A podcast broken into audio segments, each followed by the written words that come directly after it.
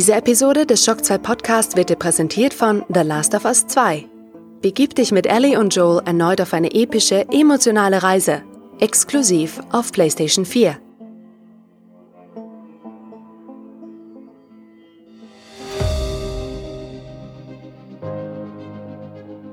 Fast live aus der Shock 2 Redaktion.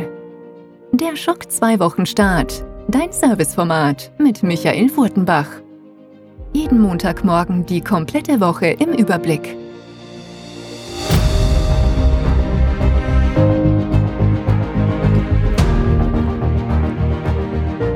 Hallo, willkommen, guten Morgen bei einem nicht ganz regulären Schock 2 Wochenstart. Ich würde es eher nennen, es ist ein Schock 2 Podcast Special zum Wochenanfang.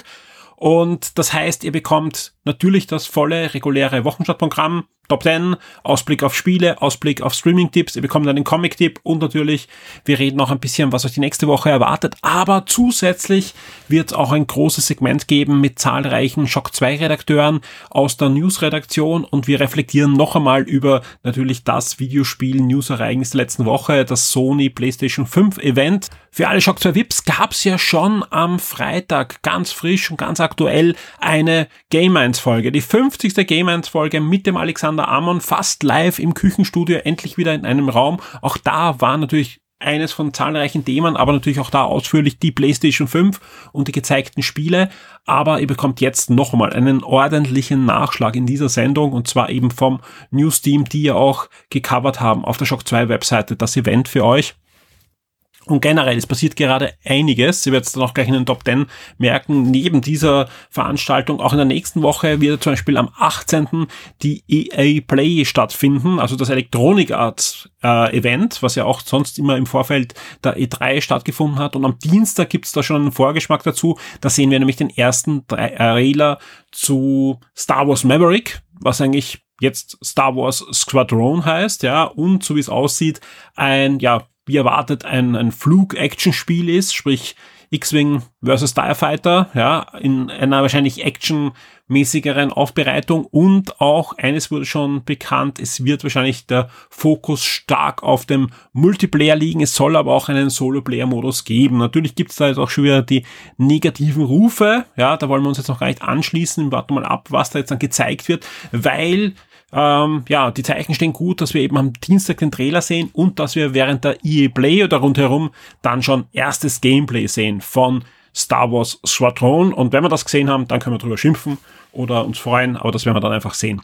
Äh, wieder auf alle Fälle eine spannende Woche. Ein paar andere Sachen sind auch angekündigt für die Woche und für die nächsten Wochen auch. Also da mache ich mir gar keine Sorgen, dass wir dann zu wenig zum Berichten haben, vor allem weil rechts und links auch jetzt noch andere Sachen passieren, denn wir nähern uns auch immer mehr dem Timeslot, sage ich mal, der San Diego Comic Con. Auch die wird heuer nicht regulär stattfinden, sondern nur im Internet virtuell. Aber auch da wurde angekündigt, dass es viele Streams geben wird. Also von diesen großen Filmherstellern, Comicherstellern, Spielzeugherstellern, die werden alle im Internet rund um die eigentlich geplante San Diego Comic Con äh, ihre Streams haben. Und auch da wird es auf Shock 2 einiges geben. Wir werden versuchen, das möglichst schön für euch abzubilden. Wir werden euch die besten Streams natürlich vorstellen und auf der Seite haben. Sprich, äh, wenn ihr auf Shock 2 hin wieder schaut, seid ihr da immer am aktuellen Stand. Das zweite große Thema in Game 150 war natürlich The Last of Us Part 2. Der Alexander hat für uns das Spiel gereviewt. Das werdet ihr dann auch in den Top 10 dann gleich merken, weil das ist sehr weit oben angesiedelt natürlich. Das Review findet ihr auf der Shock 2 Webseite. Im Game 1 gab es dann auch schon einen Vorgeschmack auf das Audio-Review. Da haben wir eigentlich auch doch ausführlich über The Last of Us Part 2 geredet. Noch ausführlicher. Und das ist schon aufgezeichnet, sprich, das kann ich äh, versprechen. Das wird alles äh, am Mittwoch stattfinden. Ihr bekommt Mittwoch in der Früh die VIPs, bekommen das Ganze schon am Dienstag eine komplette Sondersendung, einen Sonderpodcast zu The Last of Us Part 2 inklusive einem wirklich ausführlichen Audio-Review, was sehr viele Aspekte auch, die da noch sehr wichtig sind bei dem Spiel, abdeckt. Zusätzlich wird es dann noch ein Special geben mit dem Clemens Stangl rund um das erste Spiel und was sonst noch bei dem Franchise passiert ist in den letzten Jahren und ein bisschen Naughty Dog, generell die Historie streifen wir. Also ihr werdet eine schöne runde Sendung bekommen und die wird am Mittwoch online gehen auf dem regulären Feed und am Dienstag schon für alle Patreons und Steady Vips zur Verfügung stehen. Generell zu Last of Us Part 2 haben wir einiges geplant. Ihr findet jetzt schon die Sonderseite mit dem Review, mit äh, einigen äh, Zusatzartikeln und mit einem Trivia. Und da ist auch die, die große Aufforderung an euch, macht mit beim Trivia. Nein, da gibt's jetzt nichts zu gewinnen, sondern da könnt ihr einfach mal ausprobieren, ob ihr die zehn Fragen beantworten könnt. Ja, also wir werden da äh, auch schauen dann nachher, wie da die Statistik am Ende ausfällt. Ja, also sprich, keine Angst, wir sehen nicht, wer jetzt wie abstimmt und wie gut war, sondern wir sehen vor allem am Ende, dass so und so viel User ähm, von den zehn Fragen fünf, sechs, sieben, acht und so weiter beantwortet haben, bei welcher Frage die meisten gescheitert sind und so weiter. Sprich, da werden wir schauen, dass wir am Ende vielleicht eine kleine Statistik veröffentlichen für euch. Ja, ähm, also unbedingt mitmachen. Ja, wird uns sehr freuen, wenn wir da möglichst eine eine schöne Statistik dann auch haben. Ihr könnt natürlich über die Fragen und wie ihr abgeschnitten habt auch im Shock 2 Forum im passenden Topic diskutieren. Was wird da noch passieren diese Woche? Also dieses Special ist noch nicht abgeschlossen. Unter anderem gibt es dann auch noch ein Gewinnspiel. Äh, das wird wahrscheinlich oder ziemlich sicher auch am Mittwoch online sein. Also wie gesagt, wenn ihr Mittwoch den Podcast hört, ja, wird es auch schon das Gewinnspiel geben und da gibt's nichts anderes als die große The Last of Us Part 2 Collectors Edition zu gewinnen. Also ein wirklich schöner Preis, ja, der jetzt, wo ich aufnehme, gerade wieder zu einem einigermaßen erträglichen Preis von einem etwas über 200 Euro erhältlich ist, aber schon bei deutlich höheren Preisen war, je nachdem wie die Verfügbarkeit ist. Auf alle Fälle, wenn er ausverkauft ist, wieder nicht mehr nachproduziert. Da ist das Spiel dabei, Steelbook, einige Goodies, ja, wie ein Armband und so weiter, aber auch die Figur von Ellie ist dabei. Also ich glaube, ähm, ja, ein, ein wirklich schöner Preis, den wir da verlosen. Ab Mittwoch auf der Shock 2 Webseite wird dieses Gewinnspiel verfügbar sein generell, wer Sachen gewinnen will, kann ruhig jetzt öfter bei Shock 2 vorbeikommen. Wir schauen, dass wir gerade jeden Tag ein Gewinnspiel online haben. Äh, Nintendo-Gewinnspiele gibt schon. Es gibt ein paar Huawei-Gewinnspiele mit Kopfhörern und mit äh, diversen Gadgets und so weiter. Da kommen noch einige dazu. Ja, und ja, sowohl ein Nintendo-Gewinnspiel als auch das Sony-Gewinnspiel startet jetzt auch noch Anfang der Woche für euch. Also da haben wir einiges im Betto, was sehr attraktiv ist. Ich würde sagen, wir starten jetzt mal in den Wochenstartteil. Sprich, ihr hört jetzt mal äh, die Top 10 und hört, was alles erscheint und so weiter. Und dann gibt's wie angekündigt, die große Redaktionsrunde mit den Redakteuren aus dem Shock 2 News Team und wir werden dann noch einmal reflektiert, jetzt ja schon einige Tage her, äh, über die Ankündigungen von Sony zur PlayStation 5 sprechen. Shock 2 Top 10. Die meistgelesenen Artikel der letzten Woche. Ja, es war die Woche vom 8.6. bis zum 14.6. und die war natürlich, das werdet ihr gleich sehen, von der PlayStation 5 Präsentation dominiert und generell von der Next Generation, wo rechts und links immer mehr Dinge herausfallen. Aber ihr werdet merken, das eine oder andere konnte sich dann schon noch dazwischen schieben und so starten wir auch auf dem Platz 10 mit PlayStation 5 und Xbox Series X im Größenvergleich. Und da seht ihr, ja, wenn ihr jetzt schon ein bisschen euer Wohnzimmer gestalten wollt, wo ihr die neuen Konsolen hinstellt, ja, kann man sich da gut anschauen, wie groß ist die neue PlayStation oder die neue Xbox im Vergleich zu anderen Konsolen, die jetzt so am Markt sind. Und das ist durchaus interessant, wie groß die PlayStation 5 wirklich ist und auch die Xbox Series X. Auf Platz 9 eine PlayStation 5 News über ein Spiel, über das ich mich sehr freue, wo auch sehr unterschiedliche Informationen danach nach der Präsentation rausgefallen sind. Ja, es geht um Spider-Man Miles Morales für die PlayStation 5 angekündigt und da gab es ja dann eine Aussage von einem britischen Sony-Mann, der gesagt hat, ja, eigentlich ist das ja nur eine ähm, ja, verbesserte Version Version des ersten Spider-Man-Spiels mit zusätzlichen Inhalten. Danach gab es dann wieder äh, von den Entwicklern Infos, nein, nein, das ist schon mehr als ihr glaubt, eher ein Standalone-Spiel mit, mit ordentlich Inhalt man wird abwarten müssen, ja. Also wie gesagt, es wird in New York spielen, sprich die Welt gibt's natürlich vom, vom ersten Spider-Man-Spiel, aber ich sage ganz ehrlich, ich bin sehr gespannt auf dieses Spiel. Ich möchte wissen, wie da die Handlung weitergeht. Ich lese auch die Comics zum, zum ersten Spider-Man-Spiel und da wird einiges angedeutet. Und gerade wenn Miles Morales schon den Anzug anhat, das kann schon durchaus spannend werden. Wir werden abwarten. Auch da, glaube ich, ist der Shitstorm jetzt noch zu früh. Mal abwarten, was dann kommt. Platz 8, ja, ähm, eine Marvel News und zwar aus dem Fernsehbereich oder vielleicht Filmbereich, wo wir sehen, was Marvel macht, denn Daredevil ist bald zurück bei den Marvel Studios. Wir wissen ja, Daredevil, die Rechte lagen ja bei Netflix. Die haben ja gemeinsam mit den Marvel Studios da die Fernsehserie mit anderen Fernsehserien wie Jessica Jones und so weiter umgesetzt. Und so wie es aussieht, läuft jetzt langsam aber sicher die Zeit ab, die, ähm, wo die Rechte von Netflix wieder zu Marvel wandern, weil ähm, die, diese Rechte werden meistens so vergeben, dass sie nur dann beim Rechteinhaber bleiben, wenn sie verwendet werden. Und wenn Netflix sagt, nein, wir machen keine neuen Marvel-Serien, dann wandern die nach und nach dann wieder zurück. Auf Platz 7 ein erster Trailer zu Bill and Dad Face the Music. Ja, Bill and Dad 3, wissen wir ja, ist ein, ein Film, der ewig verlangt wurde von den Fans. Und da gibt's jetzt einen ersten Trailer. Im Moment soll der Film auch heuer noch normal in die Kinos kommen. Man muss abwarten. Im deutschsprachigen Raum gibt's im Moment keinen Termin. In Amerika ist er noch im Sommer äh, angesetzt. Also ich bin da ja, eher noch skeptisch, ob er dann wirklich kommt, weil vor allem, das ist jetzt nicht in den Charts drinnen, aber gerade in den letzten Stunden ist äh, aufgetaucht eine neue Verschiebung für Wonder Woman, eine neue Verschiebung für Tenet, also der neue Nolan-Film und auch Matrix 4 ist um ein ganzes Jahr verschoben worden. Also ich mal abwarten. Ich glaube, da, da, da ist sich das Studio noch nicht ganz sicher. Aber Bill Dead 3 ist auf jeden Fall fertig. Ja, äh, kommt in die Kinos und ich bin sehr gespannt. Ich konnte vor einigen Jahren mal eine Bill Dead Halloween Show sehen in den Universal Studios, die jedes Jahr zu Halloween produziert wird und die eigentlich immer aktuell ist, rund um politische äh, Inhalte und, und was halt in dem Jahr passiert ist und fand das schon sehr, sehr cool. Ich finde auch die, die Originalfilme haben da schon äh, einen, einen, äh, ein Zeichen der Zeit gesetzt mit sehr viel Zeitgeist und, und Witz und bin sehr gespannt, äh, wieder der dritte Film nach den eher durchwachsenen Zeichentrick- und Realserien werden wird. Auf Platz 6 eine News, auf die sich viele freuen. Auch von der PlayStation 5 Präsentation Resident Evil Village ist angekündigt und zwar für New Next Generation, also für Xbox One Series, äh, nein, nicht Xbox One, Xbox Series X, ja, das ist rausbringen, äh, PlayStation 5 und den PC.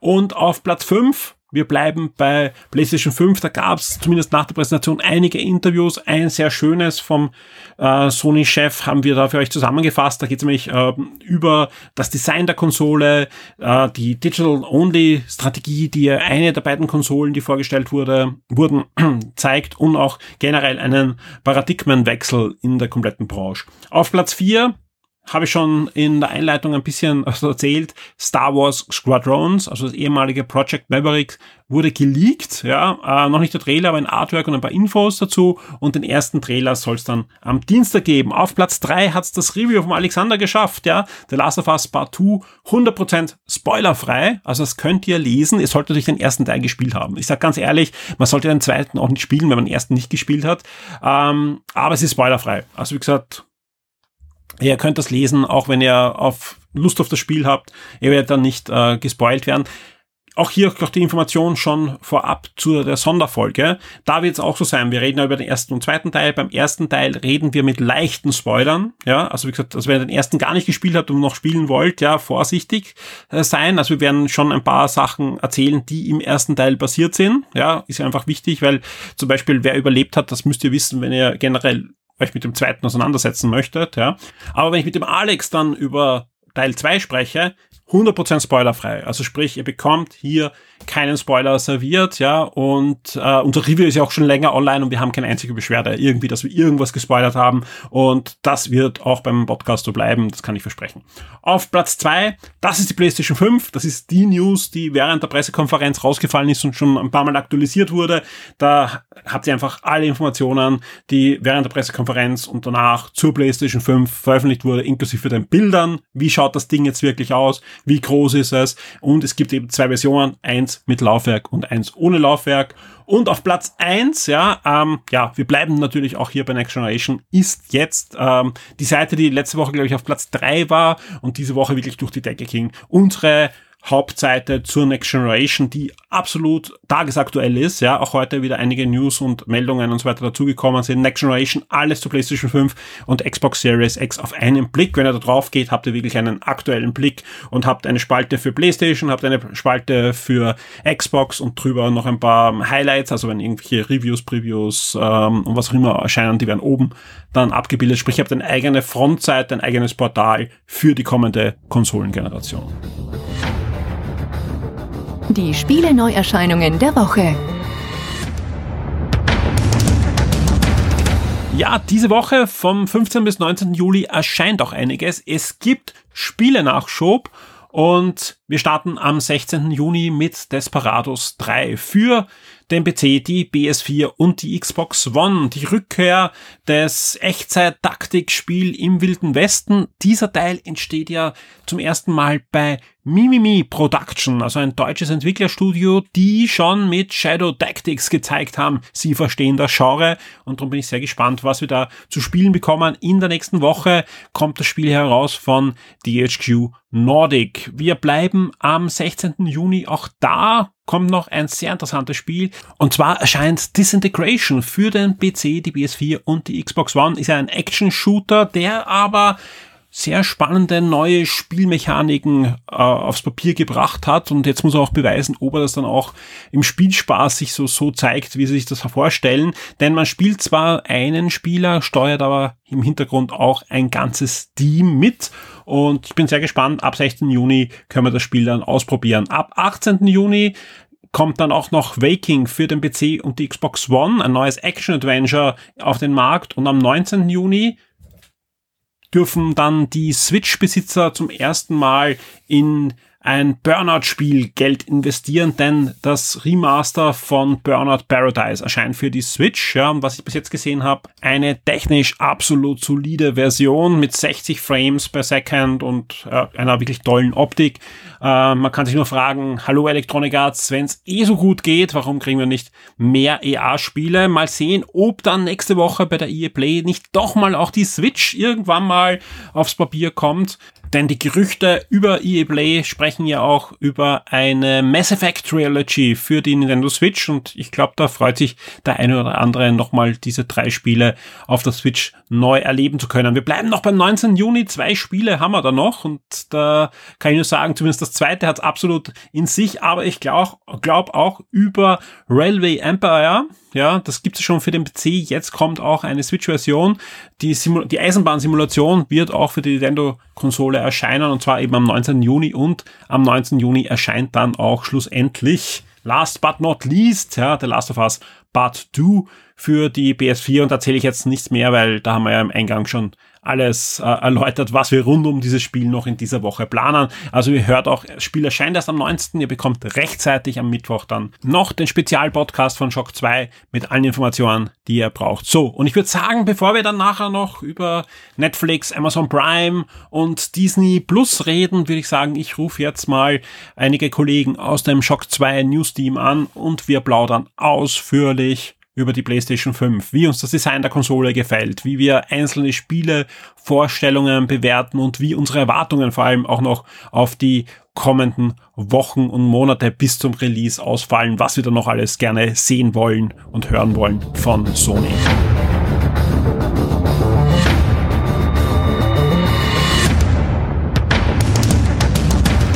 Ja, bei mir in der Leitung ist jetzt schon eine richtig große Redaktionsrunde. Und zwar fast das komplette News-Team. Der Christoph fehlt leider, die auch äh, die große PlayStation 5 Enthüllung und Spielepräsentation gecovert haben für euch auf der Shock 2 Webseite. Und ich freue mich sehr, bei mir in der Leitung ist der Nikolai. Hallo. Hallo. Der Ben. Servus. Und erstmals beide Clemens. Der Clemens Stangl. Hallo. Hi, servus. Und der Clemens Spitzer. Hallo. Hallo. Ja, wir wollen über die PlayStation 5 reden und über die Enthüllung und ich würde sagen, wir starten mal mit so einer ja, emotionalen Gefühlsrunde, ja. Overall, die ganze Präsentation, ja.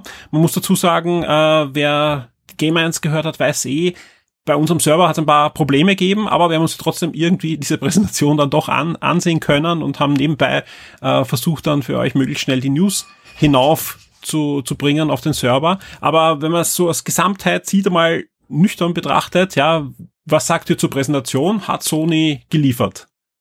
Und wir starten mit dem Ben, würde ich sagen. Jo, also ich war sehr begeistert, muss ich echt sagen. Also fast jeder Titel hat in irgendeiner Form reizvoll gewirkt. Jetzt mal mit Ausnahme von diesen klassischen Sportgeschichten und sowas mit NBA, das interessiert mich halt nicht.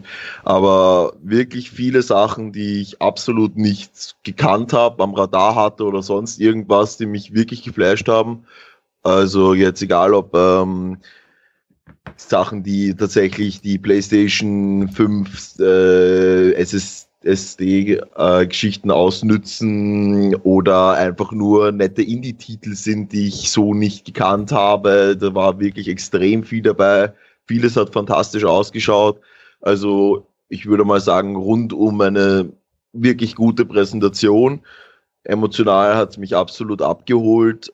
Das, was so vom Design her bin ich immer noch so. Da, reden wir dann noch extra drüber. Da reden wir dann noch extra okay. drüber. Nein, zwar, weil, äh, jetzt mal kurz einmal am Anfang so eine, wie zufrieden ist man mit der Präsentation? Ben, du bist anscheinend äh, sehr zufrieden. Äh, Clemens Stangl, wie sieht's bei dir aus? Ähm, ja, ich habe mir heute die Präsentation nochmal angeschaut in Vorbereitung auf den Podcast und äh, muss sagen, ja, jetzt wo ich sie so an einem Stück gesehen habe und nicht immer wieder versucht habe, die, Seite, die Seite reinzukommen und zu covern, äh, muss ich sagen, hat es mir auch sehr gut gefallen. Ähm, ja, also im Großen und Ganzen hat es mir gut gefallen. Ich finde nicht besonders, dass man jetzt gesehen hat, so quasi, was die Konsole alles kann. Ich, ihr habt das eh, glaube ich, im Game 1 schon gesagt. Ähm, vieles davon, vielleicht mit Ausnahme von Ratchet Clank, obwohl das auch, glaube ich, sehr gescriptet war, ähm, hätte man wahrscheinlich auch auf der PS4 so machen können. Aber wie gesagt, das weiß ich noch nicht. Man hat ja noch nicht viel gesehen. Ich freue mich auf viele, viele Sachen und auch auf die Konsole. Genau. Wir bleiben gleich im Lager der Clemense. Äh, Clemens Spitzer, wie sieht's bei dir aus? Ja, also mir hat die Präsentation insgesamt auch sehr gut gefallen. Aber wie der Clemens eben gerade schon gesagt hat, es war jetzt nicht unbedingt was dabei, was wirklich eine PS5 notwendig macht. Aber trotzdem, grundsätzlich haben die Spiele alle sehr gut und interessant ausgeschaut und insgesamt war schon eine gute Präsentation der Redakteur, der bei uns die, die Flamme der PlayStation 5 in den letzten Wochen wahrscheinlich am höchsten gehalten hat, ist der Nikolai und darum bin ich sehr gespannt, was er jetzt zur Präsentation sagt. Äh, wie bist du rausgegangen aus der Präsentation, jetzt abgesehen von den Serverproblemen, ja? Äh, warst du zufrieden mit dem, was Sony jetzt mal im ersten Step geliefert hat? Na, ich habe es hab natürlich auch noch einmal angesehen, weil ähm, an dem Abend, wo es ausgestrahlt wurde, haben wir ja die Probleme gehabt und da war ich auch mit einem Auge immer woanders. Ähm, nein, ich bin auch begeistert. Ich fand's, äh, ich war wirklich gespannt, wie Sony das machen äh, wird, da ja Sony normal äh, eine große Bühne hat und, und viele Zuseher und vielleicht Konzert oder was auch immer und jetzt mit dieser ganzen Corona-Situation fand ich, haben sie es wirklich gut gemacht. Es war sehr snappy und auch diese, diese geänderten Zwischensequenzen mit diesen PlayStation-Symbolen. Manche waren vielleicht ein paar Sekunden zu lang oder so, aber so generell hat es sehr stylisch gewirkt und sehr gut ausgeschaut. Und die Spiele, ja, es war sehr breit gefächert, das Angebot, das sie präsentiert haben. Ich glaube, es gibt noch Sachen, die sie nicht genannt haben, nicht gezeigt haben. Ähm, ja, ob jetzt das alles auf einer PlayStation 4 vielleicht auch möglich wäre, keine Ahnung. Ratchet und Clank finde ich halt wirklich super, dieses Warpen mit den Dimensionen und das war also diese ein, zwei Sekunden, dass das gedauert hat. Ich glaube, das geht halt wirklich nur mit der SSD, ob jetzt geskriptet oder und ja, Horizon am Schluss zum Beispiel, ähm, super optisch, da hat man halt schon ein bisschen das Gameplay gefehlt, das war halt eh alles in, in Engine und so, aber ähm, ich finde, sie haben generell am, am Anfang ein bisschen mehr Gameplay gezeigt, und gegen Ende hin immer weniger eigentlich. Ne? Aber so das Angebot, das sie präsentiert haben, war, war, nicht, war nicht schlecht so für den ersten Step, weil man muss ja auch sagen, dass Sony äh, jetzt das erste Mal wirklich was gezeigt hat und vorher eigentlich nicht. Ne? Man hört, äh, die Redaktion ist positiv gestimmt. Ja, meine Meinung gibt's eh bei Game 1, also mir hat's auch äh, sehr gut gefallen. Wie gesagt, äh, viele Spiele klar gehen auf einer PlayStation 4 oder wenn man GTA 5 sich anschaut, auch auf einer PlayStation 3. Aber ein Ratchet und so hat schon gezeigt, wo es hingeht und, und äh, was da passiert, wenn dann eben diverse Raytracing-Sachen äh, verwendet werden und eben dann die SSD äh, zum Tragen kommt ja, Spider-Man hat sowieso mein Herz erobert beim, beim ersten Teil auf der PS4. Ob das jetzt auf einer PS4 auch laufen könnte nicht, ist mir eigentlich egal. Ja, ich muss das spielen und, und ich mag sowieso Miles Morales als Charakter. Deswegen freue ich mich sehr auf dieses Spiel. Äh, da sind wir jetzt auch gleich in der zweiten Runde, ja, wo ich euch frage, ähm, was waren eure Highlights? Egal, ob das jetzt äh, Spiele der Sony Interactive Entertainment Worldwide Studios oder von den doch auch zahlreich gezeigten Third-Party-Publishern, die gezeigt wurden. Vielleicht kann sich jeder von euch mal drei Highlights heraussuchen, ja, und, und, und mit vielleicht, ja, ein paar Sätzen halt sagen, warum für euch das ein, unter anderem ein Kaufgrund sein könnte für, für eine Konsole oder warum euch das einfach weggeblasen hat. Äh, wir, wir fangen diesmal, würde ich an, mit dem Clemens Stangl. Okay, ähm, ich bin gerade am Überlegen gewesen, weil Oh ich fand, es gab. ja, super. Du kannst doch gerne Ähm, es gab abgeben. Nein, nein, passt schon. Ähm, ich, also eins meiner meine zwei Highlights, muss ich sagen, war eben, wie du sagst, Spider-Man Miles Morales als Comic-Fan und äh, Fan des ersten Teils, auch wenn ich den ersten Teil erst vor kurzem durchgespielt habe, aber umso mehr freue ich mich jetzt eigentlich gleich auf einen Nachschlag. Und da gab es ja relativ lang die Diskussion jetzt im Nachhinein, ist es jetzt ein eigenständiges Spiel, ist es quasi ein DLC zum Hauptspiel und dann wird es irgendwie remastered ähm, für die PS5. Das Ähm, Spannende ist, ist mir- Entschuldigung, dass da reingrätscht, Ja. das Spannende ist, dass einfach äh, die Diskussionen nur ausgelöst wurde, vor allem weil Sony anscheinend auch wieder mal falsch informiert auch zum Teil ist, ja, weil da gab es ja das Interview mit jemand von ähm, Sony Interactive Entertainment Großbritannien, die gemeint haben, ja, eigentlich ist das ja nur so eine, eine, eine erweiterte Version von, von Spider-Man auf der PS4 und dann gab, haben gleich die Entwickler gesagt, nein, nein, Standalone und es ist größer als man denkt und äh, man wird schon ordentlich äh, Nachschlag da bekommen. Also irgendwo dazwischen wird schon sein, aber es gab ja auch zum Beispiel auch von Uncharted und so weiter, äh, Lost Legacy, die, die, da, mir wird sowas auch reichen. Ja, klar ist das kleiner als Uncharted 4 gewesen, aber trotzdem war es ein großartiges Spiel. Ja, Insomniac, äh, Insomniac Games ist ja auch relativ schnell dann eingesprungen und hat gemeint, ja, ja, das ist ein eigenständiges Spiel. Ich glaube, es wird eben nicht so lang sein wie das, ähm, wie das Hauptspiel, wie Spider-Man. Ich glaube, wie du sagst, es wird so ein, äh, so ein, noch ein Happen sein. Sowas wie so fünf, sechs, sieben, acht Stunden vielleicht. Und, aber das reicht mir vollkommen, auf das freue ich mich schon sehr und das wäre ein Kaufgrund für mich. Ähm, ein zweites Spiel wäre ja, Horizon Forbidden West, das wird eh jeder sagen. Ähm, es schaut einfach fantastisch auch aus, auch wenn der Nikolai recht hat, für Gameplay hat man jetzt nicht gesehen. Und das dritte, glaube ich, das hat, wird, glaube ich, nicht so, werden nicht so viele sagen, aber was ich spannend finde, ist das Returnal ähm, von Hausmarki. Ähm, schon allein deswegen, weil man als Protagonist oder Protagonistin eine, eine Frau mittleren Alters hat äh, eigentlich. Mhm. Und ähm, ich fand generell, das, das Spieler-Line-Up war extrem divers. Das fand ich sehr spannend und sehr gut. Weiß ich nicht, ob das äh, Sony jetzt noch rechtzeitig irgendwie ändern konnten wegen den ganzen Protesten in, der, in den USA. Das glaube ich aber gar nicht. Und das wird dann für mich einfach heißen, es ist ein gutes Zeichen der Videospielindustrie. Und ich fand das eigentlich ganz spannend. Ja, also immer wieder dieser Loop. Gab ja danach auch noch Deathloop etc. Aber das, das hat mir, hat mir schon gefallen. Und dass, wenn das, das irgendwie exklusiv rauskommt, ich würde nicht sagen, dass ich mir deswegen eine Konsole kaufen würde, aber es hat mich schon interessiert. Ja. Ich glaube auch nicht, dass das jetzt äh, wegen den Protesten so hingetrimmt ist, sondern generell, Nein, weil, das glaube ich nicht. weil die Zeit äh, ja zu Recht auch äh, die Zeichen der Zeit dorthin zeigen, ja. Und, und deswegen, man merkt das ja auch im, bei Fernsehserien und so weiter, dass man zum Glück immer mehr auch in die Richtung geht und das zeichnet sich natürlich, also es widerspiegelt sich natürlich auch in anderen Medien und da vor allem auch in, in Videospielen und ist ja auch gut so. Ähm, ben, wie siehst du das? Jo, also ich sage jetzt mal nicht Horizon, obwohl eh klar, tolle Geschichte, Wahnsinn, schaut unglaublich gut aus, das Vorzeigespiel und so weiter. Mein absolutes Highlight ist vielleicht ein bisschen weirder, aber wer mich schon ein bisschen länger kennt, weiß, ich habe ein Herz für Indie-Games und absolut begeistert. Ich habe mir den Trailer sicher jetzt schon zehnmal nochmal angeschaut und alles rundherum habe ich davor nicht gekannt. Little Devil Inside. Ich weiß nicht, äh, für die, die sich jetzt äh, vielleicht nicht mehr ganz dran erinnern können, das ist das mit dem, wo man einen kleinen Abenteurer spielt, der mit diesem, der für die, für einen reichen Aristokraten immer wieder sozusagen so Hunting-Trips machen muss und dem halt eine Show liefern oder Trophäen nach Hause bringen und so weiter. Und für alle, die das nicht äh, gekannt haben vorher, ich habe es auch nicht gekannt, ich habe mich jetzt ein bisschen damit beschäftigt. Es ist ja von einem äh, südkoreanischen Entwicklerteam, Neostream, und die haben das eben auf Kickstarter ursprünglich gehabt. Und es ist kein Exklusivtitel, aber es kommt halt zeitexklusiv mal für die PS5 raus. Ähm, und ich finde, das schaut wirklich fantastisch aus. Also ich finde, das hat mit dieser Low-Poly-Optik und gleichzeitig dieser schönen Vegetation, Lichteffekten, Raucheffekten, das hat so ein, eine einzigartige Atmosphäre irgendwie vermittelt. Das ist total hängen geblieben bei mir. Also das ist irgendwie so mein Highlight des Events gewesen. Ähm, ansonsten, ja, obligatorisches Demon Souls, eh klar absolut geil, dass das rausgekommen, äh, dass das jetzt ein Remake bekommt. Äh, wer die Screenshots sich angeschaut hat, das ist halt wirklich Irrsinn, was sie aus dem gemacht haben. Also das schaut jetzt halt mehr als nur up-to-date aus.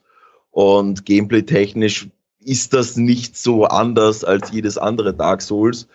Wobei es äh, da, das eine ist, was ich noch nicht durchgespielt habe, zu meiner Schande. Und dementsprechend freue ich mich natürlich doppelt darüber, das nachholen zu dürfen. Und das ist eine fantastische Ankündigung gewesen.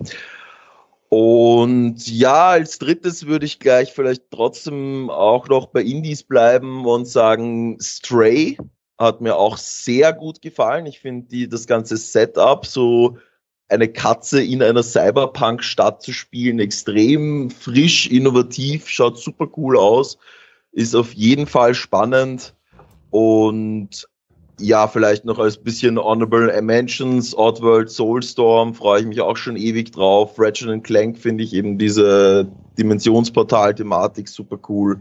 Also da war wirklich jetzt sehr viel dabei, aber ich fand es eben schön, dass sie auch sich die Zeit genommen haben für solche kleinen Indie-Perlen, die denen ordentlich Platz einzuräumen und ich freue mich extrem auf die Sachen.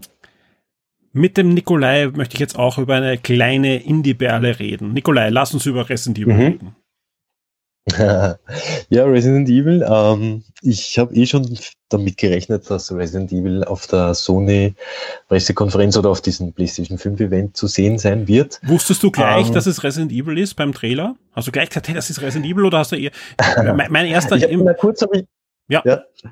Na kurz habe ich mal gedacht, ah, vielleicht doch Silent Hill. Mhm. Ähm, oder, oder irgendwas anderes Weirdes. Ähm, Castlevania hätte es sein müssen eigentlich. Ich, ich meine, ich brauche zwar kein neues Castlevania von Konami und wer andere hat die Rechte nicht, aber es sah eigentlich so aus, dieses Schloss und der Werwolf, ja. Ja, ja aber ja. es war dann ich Resident Evil Village.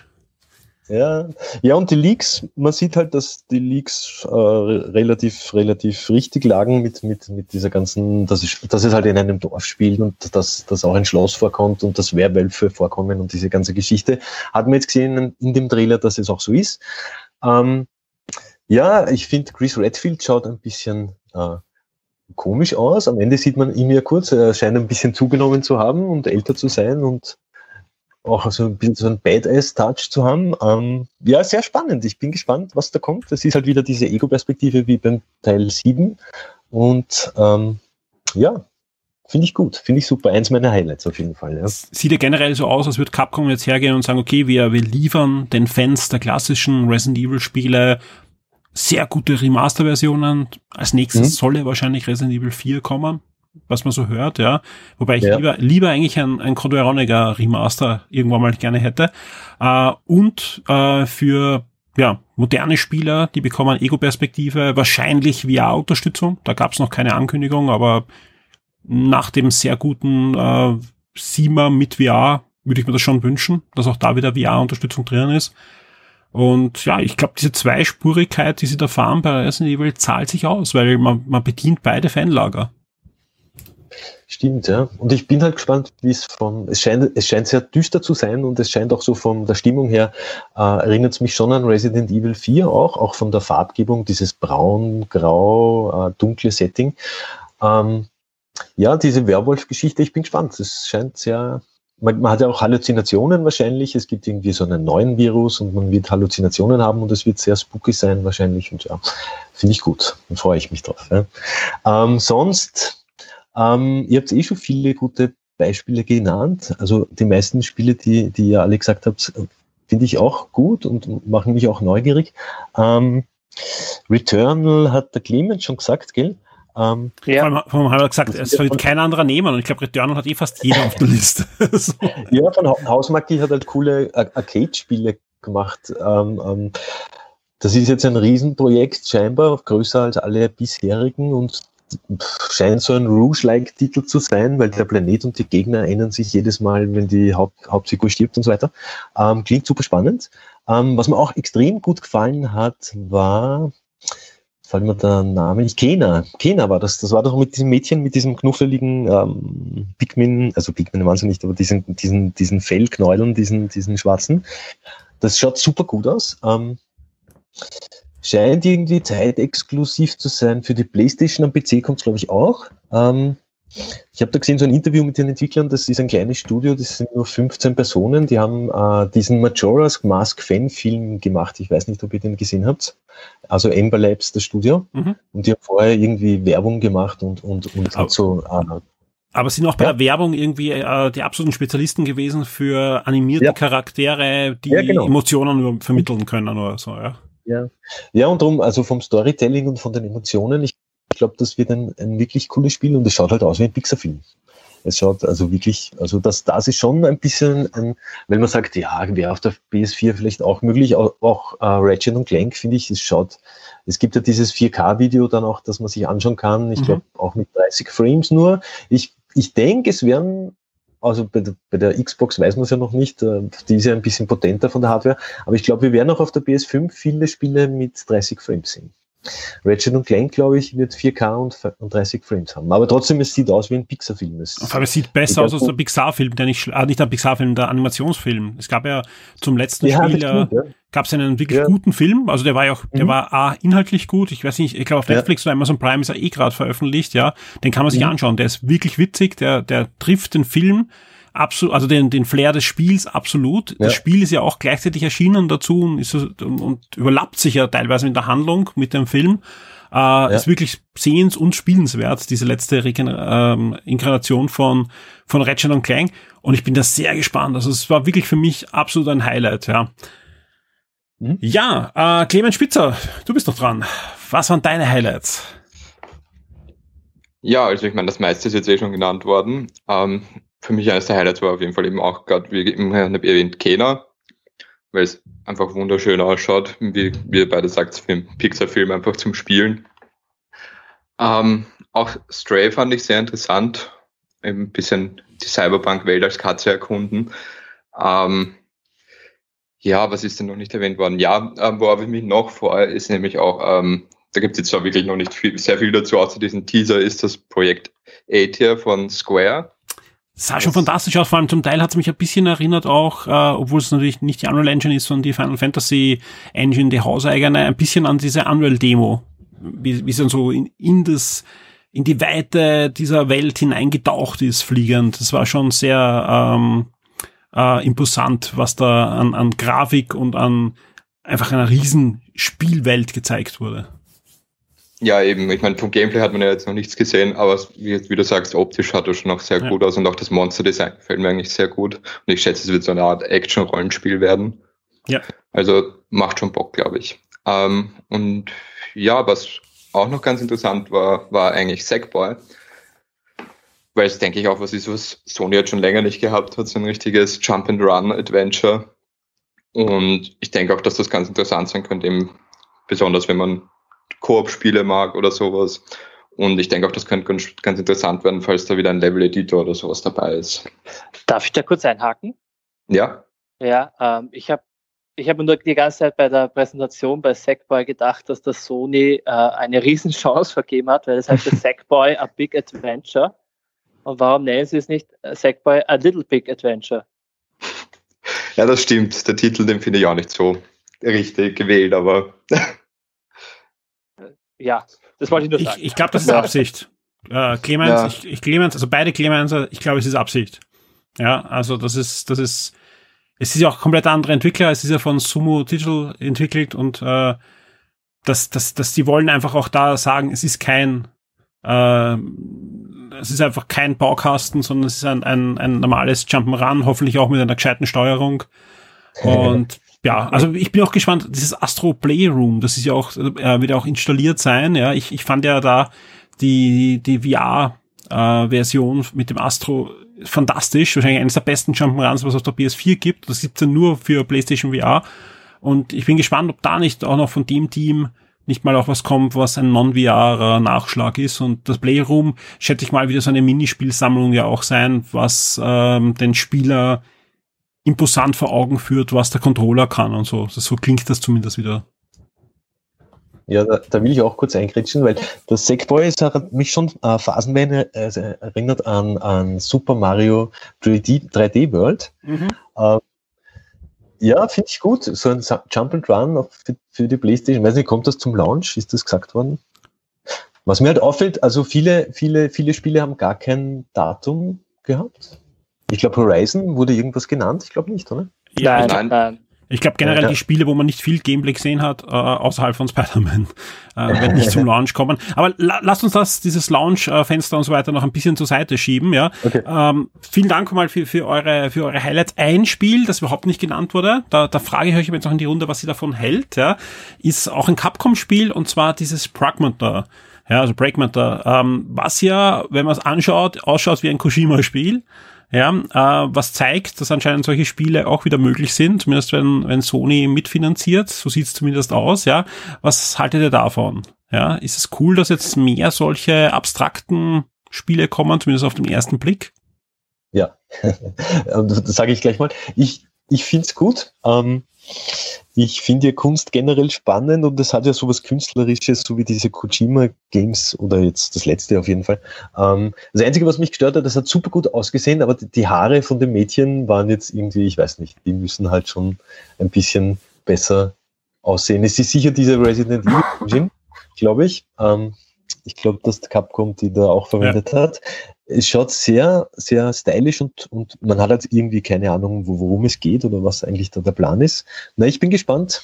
Ich glaube, das wird aber wahrscheinlich auch noch etwas dauern, bis wir da wirklich was sehen oder bis man weiß, was Na, kommt. Na, bei Pragmata, glaube ich, hat es geheißen 2022. Also, Ah, okay. Das rauskommt. Also kann raus, ganz anders ausschauen dann. Ja, und ich wollte noch zu diesem Square Enix-Titel. Ähm, den fand ich auch spannend. Ich habe halt ein bisschen Sorge, weil es wäre nicht jetzt das erste Square Enix-Project, das dann gar nicht mehr erscheint. Aber schauen wir mal. Ja. Oder zumindest in der Konsolengeneration. Aber Ja. hat auch spannend ausgeschaut. Ja. Ja, also man, man sieht, es gibt äh, da einiges, über das man wirklich gut und lange reden kann. Ja, auch auch das Destruction All Stars, ja, könnte cool werden oder ein totaler Reinfall. Ja, ähm, was natürlich spannend ist, ja, ähm, wir sind da eh guter Dinge. Ich habe ein paar andere ja, so, so Zusammenfassungen angehört, auch, auch mit dem Alex ja drüber geredet. Äh, viele sagen halt, hey, das sind sehr viele Titel gewesen, die für den Spieler ab 35 wenig interessant sind. Dann nehme ich mich jetzt sogar raus, weil ich freue mich enorm auf Ratchet Clank. Ja, also wirklich, das ist absolut mein Highlight in der Liste, ja. Äh, aber ja, also viele sagen halt, zu viel knuffig, zu viel süße äh, Jump'n'Run äh, und, und knuffige Charaktere ich kann das gar nicht so sehen, weil einfach es ist ja auch ein Hitman zum Beispiel drinnen. Klar, Hitman erscheint für alles, ja, inklusive der Current Gen, auch PS4 und Xbox One wird dann auch bedient, zu Recht, ja. Aber ja, also wer die letzten zwei Hitman gespielt hat, da, da, da, da ist jede Hardwarebauer, die dann noch mehr draufgeworfen wird und noch lebendigere und, und, und ähm, ja, ausgeklügeltere Welten und Level entstehen können, sind da nur gut, ja. Also ich bin da sehr gespannt, was da auf uns zukommt, ja. Ja, wir haben es ja schon angesprochen. Wie sieht's jetzt aus mit den Launch-Spielen? Da hält sich Sony noch sehr bedeckt, ja, generell. Wir wissen nicht, wann das Ding kommt, ja. Wenn ich Ding meine, dann meine ich ja beide Konsolen, auch da reden wir dann noch drüber. Äh, wir wissen nicht, was die Konsole kostet und deswegen lasst uns mal über die Konsole oder die Konsolen reden, ja. Äh, die PlayStation 5 erscheint in zwei Ausführungen. Einmal eine rein digitale Version, die auch ähm, wahrscheinlich von Sony, ich bin mir gar nicht sicher, ob das nicht die Hauptkonsole ist, von dem, was sie platzieren werden. Ja, ich bin da noch sehr unschlüssig. Und einmal als eine Konsole mit einem Blu-ray-Laufwerk, einem Blu-ray-HD-Laufwerk. Ähm, was meint ihr? Ja, viele haben ja damit gerechnet, dass auch ein PlayStation 5 Pro gleich zum Start kommen wird. Ja, jetzt heißt es aber, beide Konsolen sind sonst von den Hardware-Specs gleich, außer dass eben auf der einen Seite auch das Gehäuse noch so einen Woppel hat und drum glaube ich nämlich auch, dass eigentlich das digitale das ursprüngliche Design ist und, und dieser Woppel eigentlich dann wieder zugepflanscht wurde. Es sieht zumindest ein bisschen für mich aus, ja. Was meint ihr? Ja, in welche Richtung wird's da gehen, ja? Fangen wir mit dem Ben in der Fall wieder an. Ja, also so wie du sagst, ich finde äh, also es finde das Design prinzipiell nicht schlecht. Es ist halt viel mit diesem, viel auf, auch auf der Farbbasis irgendwie interessant, aber es ist auf jeden Fall ein, weit, äh, eine, eine, eine Entfernung ein bisschen von dem PlayStation Design, weil ich finde ja doch, dass irgendwie so PlayStation 3 und PlayStation 4 sich deutlich ähnlicher geschaut haben. Ich finde, das ist jetzt wieder ein bisschen ein mutigerer Schritt. Aber gleichzeitig finde ich, also dieses CD-Laufwerk absolut hässlich dran gespaut. Es ist halt doch so, dass ich mir irgendwo denke, es ist vielleicht nicht so schlecht, weil dass man ein Ultra Blu-ray, äh, Ultra D Blu-ray Laufwerk an der PlayStation dran hat, äh, ist durchaus eine der Funktionen, die ich auch nach wie vor bei meiner PS4 sehr viel verwende. Und für 4K Blu-rays habe ich aber sowas noch nicht. Insofern ist es natürlich reizvoll, aber ich finde es schon halt wirklich essentiell viel schlechter aus. Und sie ist auch ein bisschen größer, was ich gesehen habe jetzt als die anderen. Das stört mich jetzt wiederum mäßig, muss ich sagen. Aber das ist natürlich für viele vielleicht auch ein Faktor, äh, dass man den Platz halt rund um den Fernseher, ähm, dass der oft beschränkt ist. Ich glaube, für viele Und, ist wichtiger, dass sie leiser ist, ne? Ja, das, das weiß man jetzt natürlich noch nicht. Na. Jetzt, wer weiß ja überhaupt nichts von dem Innenraum, ob das auch ein ähnlicher Aufbau ist, so wie bei Xbox mit diesem geteilten Setup, äh, geteilten Mainboard auf beiden Seiten und dem Airflow durch, oder ob sie da eher zu einer, ob das eher klassischer ist, kann man, finde ich, jetzt von dem Design her noch nicht so richtig sagen ich würde mal, mal sagen, dass auf jeden Fall lauter sein wird als die Series X. Ist jetzt einfach nur meine freie Interpretation der Geschichte, aber ich schätze mal doch. Und ja, Design ist für mich immer mäßig wichtig bei Konsolen. In dem Fall muss ich jetzt sagen, finde ich fast die Series X irgendwie, weiß ich nicht, solider aber ich, ich finde ich find das Design okay. Schaut ein bisschen aus wie ein Magenta-Router, aber es ist in Ordnung. ähm, wenn du dir heute eine aussuchen kannst, welche würdest du vorbestellen? Auf jeden Fall die PS5, ohne Frage. Nein, nein, äh, welche der beiden PS5? Also, ach so, ach so, das meinst du. Ähm, das ist eine sehr gute Frage. Ich schätze, ich würde trotzdem die mit dem ORD-Laufwerk nehmen, weil einfach, ja, Function over ähm, Style und dementsprechend ist das dann doch irgendwo das Wichtigere. Ja, ich, ich, bin, ich bin mir bei der PS5 gar nicht so sicher, welche ich vorbestellen werde. Wahrscheinlich auch die mit Laufwerk, klar, man geht auf Nummer sicher. Aber ich habe relativ wenige PS4-Spiele auf Disk, also wirklich sehr, sehr wenige. Und drunter geht ja äh, Sony auf keinen Fall mit der Abwärtskompatibilität, ja. Ähm, und das ist halt wirklich so ein, ein Ding. Also wenn es bei der Xbox Series X gibt es bei mir gar kein, keine Debatte. Ich meine, da gibt es noch keine digitale Ankündigung. Aber dadurch, dass, dass man das Ding ja sogar Classic Xbox-Spiele hineinstecken kann, ja, und ich oh. da einen halben Schrank voll habe, ja, sowohl von Classic als auch von Xbox 360 als auch von Xbox One war, äh, ist es ein No, ein No-Brain, dass ich sage, ich hole mir das mit der mit dem Laufwerk, ja. Aber da Sony sagt, ne, PS2-Spiele gehen nicht, PS1-Spiele gehen gehen nicht und, und PS3-Spiele gehen schon gar nicht, ja. Puh, ja, also da, da, da, da hätte ich auch gerne mal so ein klares Statement, was jetzt wirklich funktioniert und was nicht, ja. Das heißt ja immer die, die wichtigsten 4000 Plus Spiele und das und, und also sie wird auch da ähnlich wie bei, bei Spider-Man widersprechen sich ja die diversen Interviews von, von Sony-Managern, was jetzt mit dieser Abwärtskompatibilität ist. Ja, ich glaube, sie sind ein bisschen überrascht auch, wie wichtig das ein Thema ist, aber klar, es wird einfach auch von, von Microsoft ein bisschen natürlich auch gepusht, ja, nona, weil die, da wissen sie, da sind sie stark drinnen, ja, da, das ist ein Thema, wo sie eigentlich nur zu gewinnen haben, ja. Aber bei, bei der PS5, ich bin mir gar nicht so sicher, äh, ob, äh, ob ich da nicht so digital greife. Es kommt natürlich auf den Preis auch an, ja, wie viel Unterschied jetzt zwischen den zwei Konsolen ist und vieles mehr. Clemens, Spitzer. Ich glaube, dich haben wir immer eher äh, als letztes dran kommen. Jetzt, jetzt ziehe ich dich mal nach vor, ja, dass das einigermaßen gleich äh, durchgemischt ist. Wie sieht's da bei dir aus? Ja, äh, wenn es eine PS5 wird, welche würdest du vorbestellen? Hm. Ich glaube, ich würde eher die Digital Edition nehmen. Ich meine, grundsätzlich würde ich das schon abhängig machen, noch was da wirklich dann der Preisunterschied vielleicht auch ist. Aber sonst, ja, ist Ben und du, wie sagt ihr, das Laufwerk ist schon gut zu haben, aber im Endeffekt, ich weiß schon gar nicht mehr, wann ich eine Blu-ray das letzte Mal in der Hand gehabt habe, wirklich oder, oder sowas. Also insofern für mich reicht die Digital Edition eigentlich.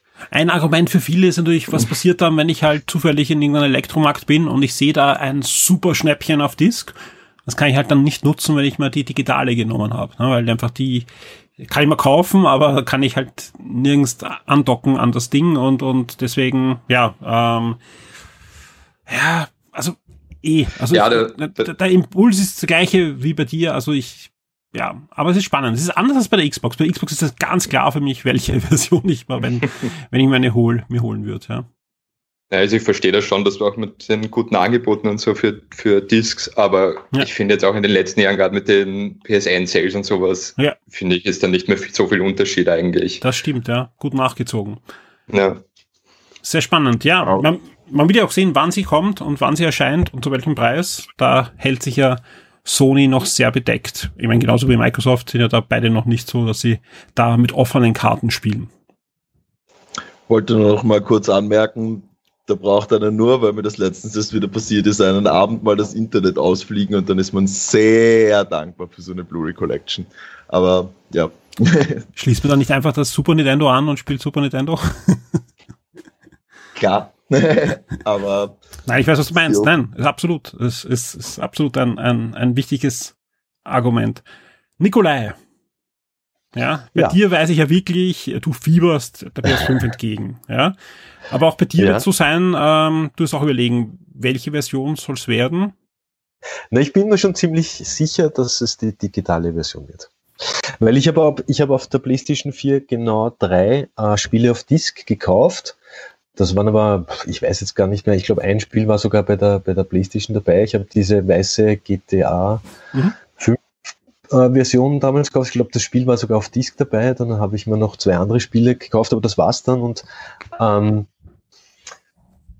ich, keine Ahnung, ich, ich, allein schon der Gedanke, jetzt ein Spiel suchen zu müssen und, und in, in einlegen zu müssen, noch dazu ähm, meine Playstation, ich, also ich habe keine Pro, ich habe immer noch die, dieselbe, die ich damals vor Jahren schon gekauft habe und die ist jetzt echt schon laut, ja? also ich hoffe, der Lüfter, ich hoffe, sie haben das in den Griff bekommen, ähm, die ist echt schon laut und und allein schon die Laufwerkgeräusche dazu, das nervt mich alles extrem und ich, ich, ich, ich, ich habe irgendwie diesen Schwenk auf digital äh, schnell verzogen in dieser, also in dieser Generation und ich, ich brauche keine Disk mehr. Ja, ist gut, ja, gut, gut argumentiert. Lass mal gelten. ja, und vom, vom Design her, ähm, ja, es schaut aus wie ein Magenta-Roter.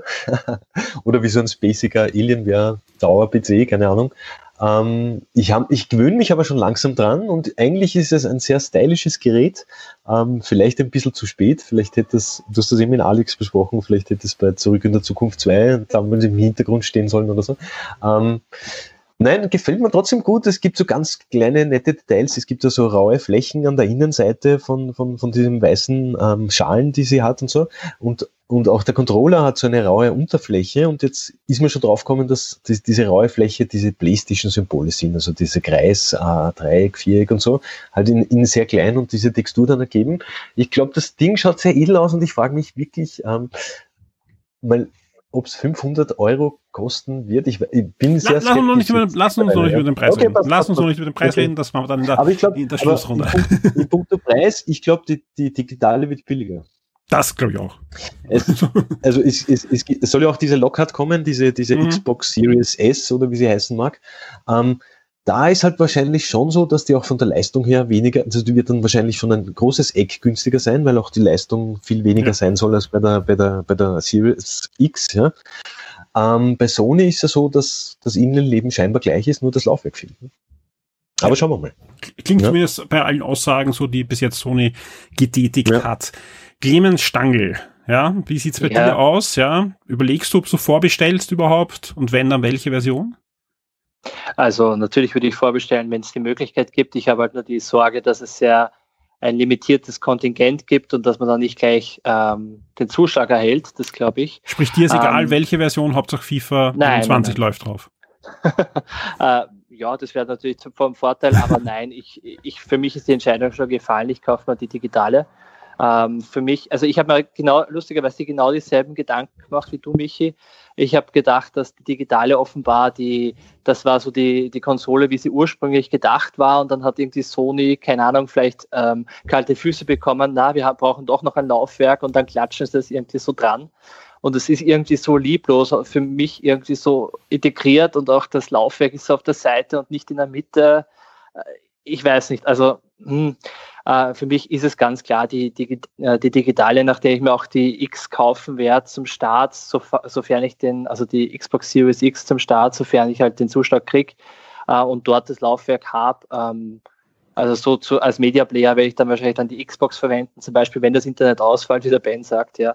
Aber für mich ist sicher die digitale von der PlayStation, weil ich, äh, ich im Endeffekt, ich besitze kaum ähm, haptische Datenträger mehr. Also ich brauche das eigentlich alles nicht. Ich habe das auch in der in der DC, in der DC, äh, also in der PlayStation 4 Generation und äh, vollzogen den, den Schwenk zum Digitalen. Ähm, ich bin da sehr froh drüber, dass sie da jetzt ähm, auch mitmachen, dass man das Laufwerk nicht mehr hat, dass man dann diese Geräusche vielleicht auch nicht mehr hat, wenn man, ja gut, wenn man nichts einlegt, hat man die Geräusche auch nicht. Aber trotzdem, ähm, ja, also für mich ist digital only und das ist meine Konsole der Wahl. Ich finde halt, sie schaut aus wie, wie, wie vor, was ich vor 50, 60 Jahren das Design der Zukunft vorgestellt hat. Also ein bisschen awkward, aber mein Gott, ja, es geht. Und ich hätte sie gerne in schwarz und nicht in weiß, aber vielleicht kommt das ja noch. Ja, ich meine, da kann man es ihnen niemand recht machen, weil jede Konsole, die bis jetzt auf schwarz kommen ist, fragen die Leute immer als erstes, wann kommt die weiße Version? Also wirklich egal, welche, welche Konsole es war. Klar, es gibt halt welche, äh, die, die haben Wohnzimmer in weiß eingerichtet und eher in die Richtung, andere in schwarz und das so oder so, Geschmack ist verschieden, das darf so sein. Du, du hast schon, also ich, ich bei dem Design, ich bin mir nicht sicher. Im ersten Step, ja, also während der Pression, ja, und, und äh, habe mir gedacht, nein, ja, das kann nicht ihr ernst sein, ja, dass das einfach so ein außergewöhnliches Design ist, ja, was einfach überhaupt nicht in das Jahr 2020 passt, ja, weil wir sind eigentlich klar jetzt im Moment einen anderen Design-Trend und das sind halt eher klare Linien, ja. Dann habe ich mir gedacht, hu, das ist sicher wieder sowas, wenn man sich ein paar Mal ansieht, ja, gefällt einem dann besser, als man denkt, ja, und es ist einfach so ungewöhnlich, dass es vielleicht sogar einen Design-Trend lostreten kann. Ja, auch das gab es immer wieder, hat Apple immer wieder geschafft und ähm, ja, wer hätte gedacht, dass sich jeder äh, die, die kleinen Stöpseln wieder in die Ohren steckt, die ausschauen wie äh, Zahnputzdinger. Also das macht jetzt jeder und keiner denkt sich, Designtrends kann man setzen, auch ungewöhnlicher, ja. Aber was ich bei dem Design nicht sicher bin, ja, wenn wir uns jetzt alle ein halbes Jahr später dran gewöhnt haben und sagen, hey, das ist richtig cool, wie sieht's in, in drei Jahren aus? Und das Ding soll uns ja mindestens fünf Jahre, wenn nicht länger, wahrscheinlich eher länger äh, begleiten, ja ich glaube, es könnte auch ein Design sein, das sich schnell wieder überlebt, weil es einfach so ungewöhnlich ist. Ja, ich habe da noch einen ja. Seiteninput dazu. Ähm, das Design ist nämlich eigentlich insofern zeitnah, dass es ja basically wie eine SpaceX-Rakete ausschaut. Fast eins zu eins. Von sowohl den Fall, habe ich mir schon beim Controller gedacht und bei dem Ding jetzt eigentlich noch viel mehr äh, genau diese die Distinction zwischen Schwarz-Weiß und diese äh, gerundeten Linien, wenn ihr euch die anschaut, äh, jetzt auch die Rakete, mit der eben die Astronauten auf die ISS raufgeflogen sind, das ist genau dieses Design. Also äh, es stimmt zwar, dass, all, dass bei elektronischen Geräten voll das Design jetzt eben eigentlich so in Richtung Series X gehen, simpel gehalten, klare Linien aber es, es ist halt eher auf der Space-Linie sozusagen. Ja, es, du hast schon recht, aber es, es widerspricht, widerspricht gar nicht das, was wir jetzt gesagt haben auch, ja, weil wenn du dir anschaust, was Elon Musk sonst an Designs auch fabriziert, ja, dann erinnert das ja oft an eher 80er Jahre und 90er Jahre Science-Fiction-Filme, ja, weil schau dir seinen Cybertruck, Cybertruck an, ja, ja. sein Cybertruck ja. sieht aus wie ein Endzeitfilm Anfang der 90er, Ende der 80er Jahre, ja, der hätte doch Blade, Blade Runner durchfahren können. Ja, Halo. ja also das, das absolut, ja, da hast du recht. Also ich, das, das widerspricht uns ja überhaupt nicht. Du hast, das ist ein sehr guter Impact, weil äh, du, du hast schon gesagt, also das, das, das trifft, ja, mit, mit SpaceX, ja, aber ähm, ja, auch das sieht ja teilweise komplett aus der Zeit gefallen und trotzdem richtig cool aus, ne? Voll. Ja, dann lass uns ein bisschen über den Elefanten noch reden, über den Preis. Ja, machen wir mal eine Runde, ja, ohne, ohne große Diskussion. Ich frage euch, habe ich jetzt irgendwie vergessen? Sind wir durch, oder? Nicht, dass ich bitte schreien. Habe ich irgendwie vergessen jetzt bei der Runde über das Design? Nein, oder? Nein. Passt super. Ähm, machen wir eine Preisrunde, ja, aber diesmal wirklich nur mal einen Satz, ja, welchen Preis ihr vermutet, was die Version mit und ohne Disk kostet. Und wir starten mit dem Clemens Stangl. Okay, ähm, ich, ich hoffe, sagen wir so, ich hoffe, die mit Disk kostet 500 und die ohne Disk kostet 450. Ich befürchte aber, es wird insgesamt äh, bei beiden ein 100er mehr. Ja. Ähm, ja, bleiben wir bei den Clemenser. Clemens Spitzer. Ja, ich hoffe auch eben, dass sie sich eher so im Nicht hoffen, was glaubst du, was kostet? Ja, also gut, wenn ich, wenn ich mich festlege. Ich hoffe auch, dass 150 kostet. ich hoffe, dass sie, dass sie 500, also ich denke, sie kostet 500, aber ich glaube, dass sie Digital vielleicht sogar eher sogar vielleicht nur 400 dann kostet, je nachdem, wie sehr sie wirklich dann mit Microsoft in Konkurrenz gehen wollen. Mit dem Preis, weil dafür denke ich, könnte die Digital-Version auch ganz gut gekommen sein, eben, dass sie das HD-Laufwerk rauslassen und dann je nachdem, wie sie dann halt schauen, vielleicht die Festplatte doch keine 2 Terabyte reinhauen, sondern eben nur 1 Terabyte und dann vielleicht eben noch einen Preis oder sowas entgegenkommen. Aber mal schauen. Nikolai. Also ich sage 500, 400. 500, 400, ja. Nikolai. ja, ich bin, ähm, ich glaube auch die Digitalversion wird 3,99 kosten. Es hängt, also die, und 100 Euro die mit Laufwerk mehr, nicht weil das Laufwerk so, so teuer ist, weil ich meine, die, sie werden vielleicht ein bisschen mehr subventionieren, die digitale Version, weil halt da durch den Store einfach dann mehr Geld reinkommt. Ähm, sie schalten den kompletten Handel damit aus, ne? Natürlich subventionieren sie die Ja, mehr. ich meine, ich meine, wenn die wirklich ein Hunderter weniger kostet und der Massenmarkt darauf anspricht, dann ist GameStop tot. Ja. Also wenn ihr mich fragt. Und wenn es mit, mit Microsoft genauso ist, dass halt auch die, die günstigere Version dann auch gut verkauft wird, dann ist vorbei mit dem, mit dem Videospielhandel. Aber, aber schauen wir mal, ob das jetzt schon passiert, aber es wird sowieso wahrscheinlich irgendwann passieren, weil von, von den Nerds und den Hardcore-Fans wird man nicht überleben können. Ähm, ja, es hängt, glaube ich, schon noch viel davon ab, äh, was Microsoft verlangen wird und ob Microsoft als erster, ich glaube, Sony will warten, bis Microsoft den Preis nennt. Und dann wird sich entscheiden, wenn die Series X äh, vielleicht 600 kostet und die, die Lockhart vielleicht 300 oder 400, dann wird sich Sony da anpassen. Ich bin mir ganz sicher. Ben? Ja, also ich bin einmal ein bisschen pessimistischer und sage, das Ding wird 600 Euro kosten und äh, ich bin mir ehrlich gesagt nicht ganz sicher, wie viel tatsächlicher Preisunterschied zwischen mit Laufwerk und ohne Laufwerk sein wird.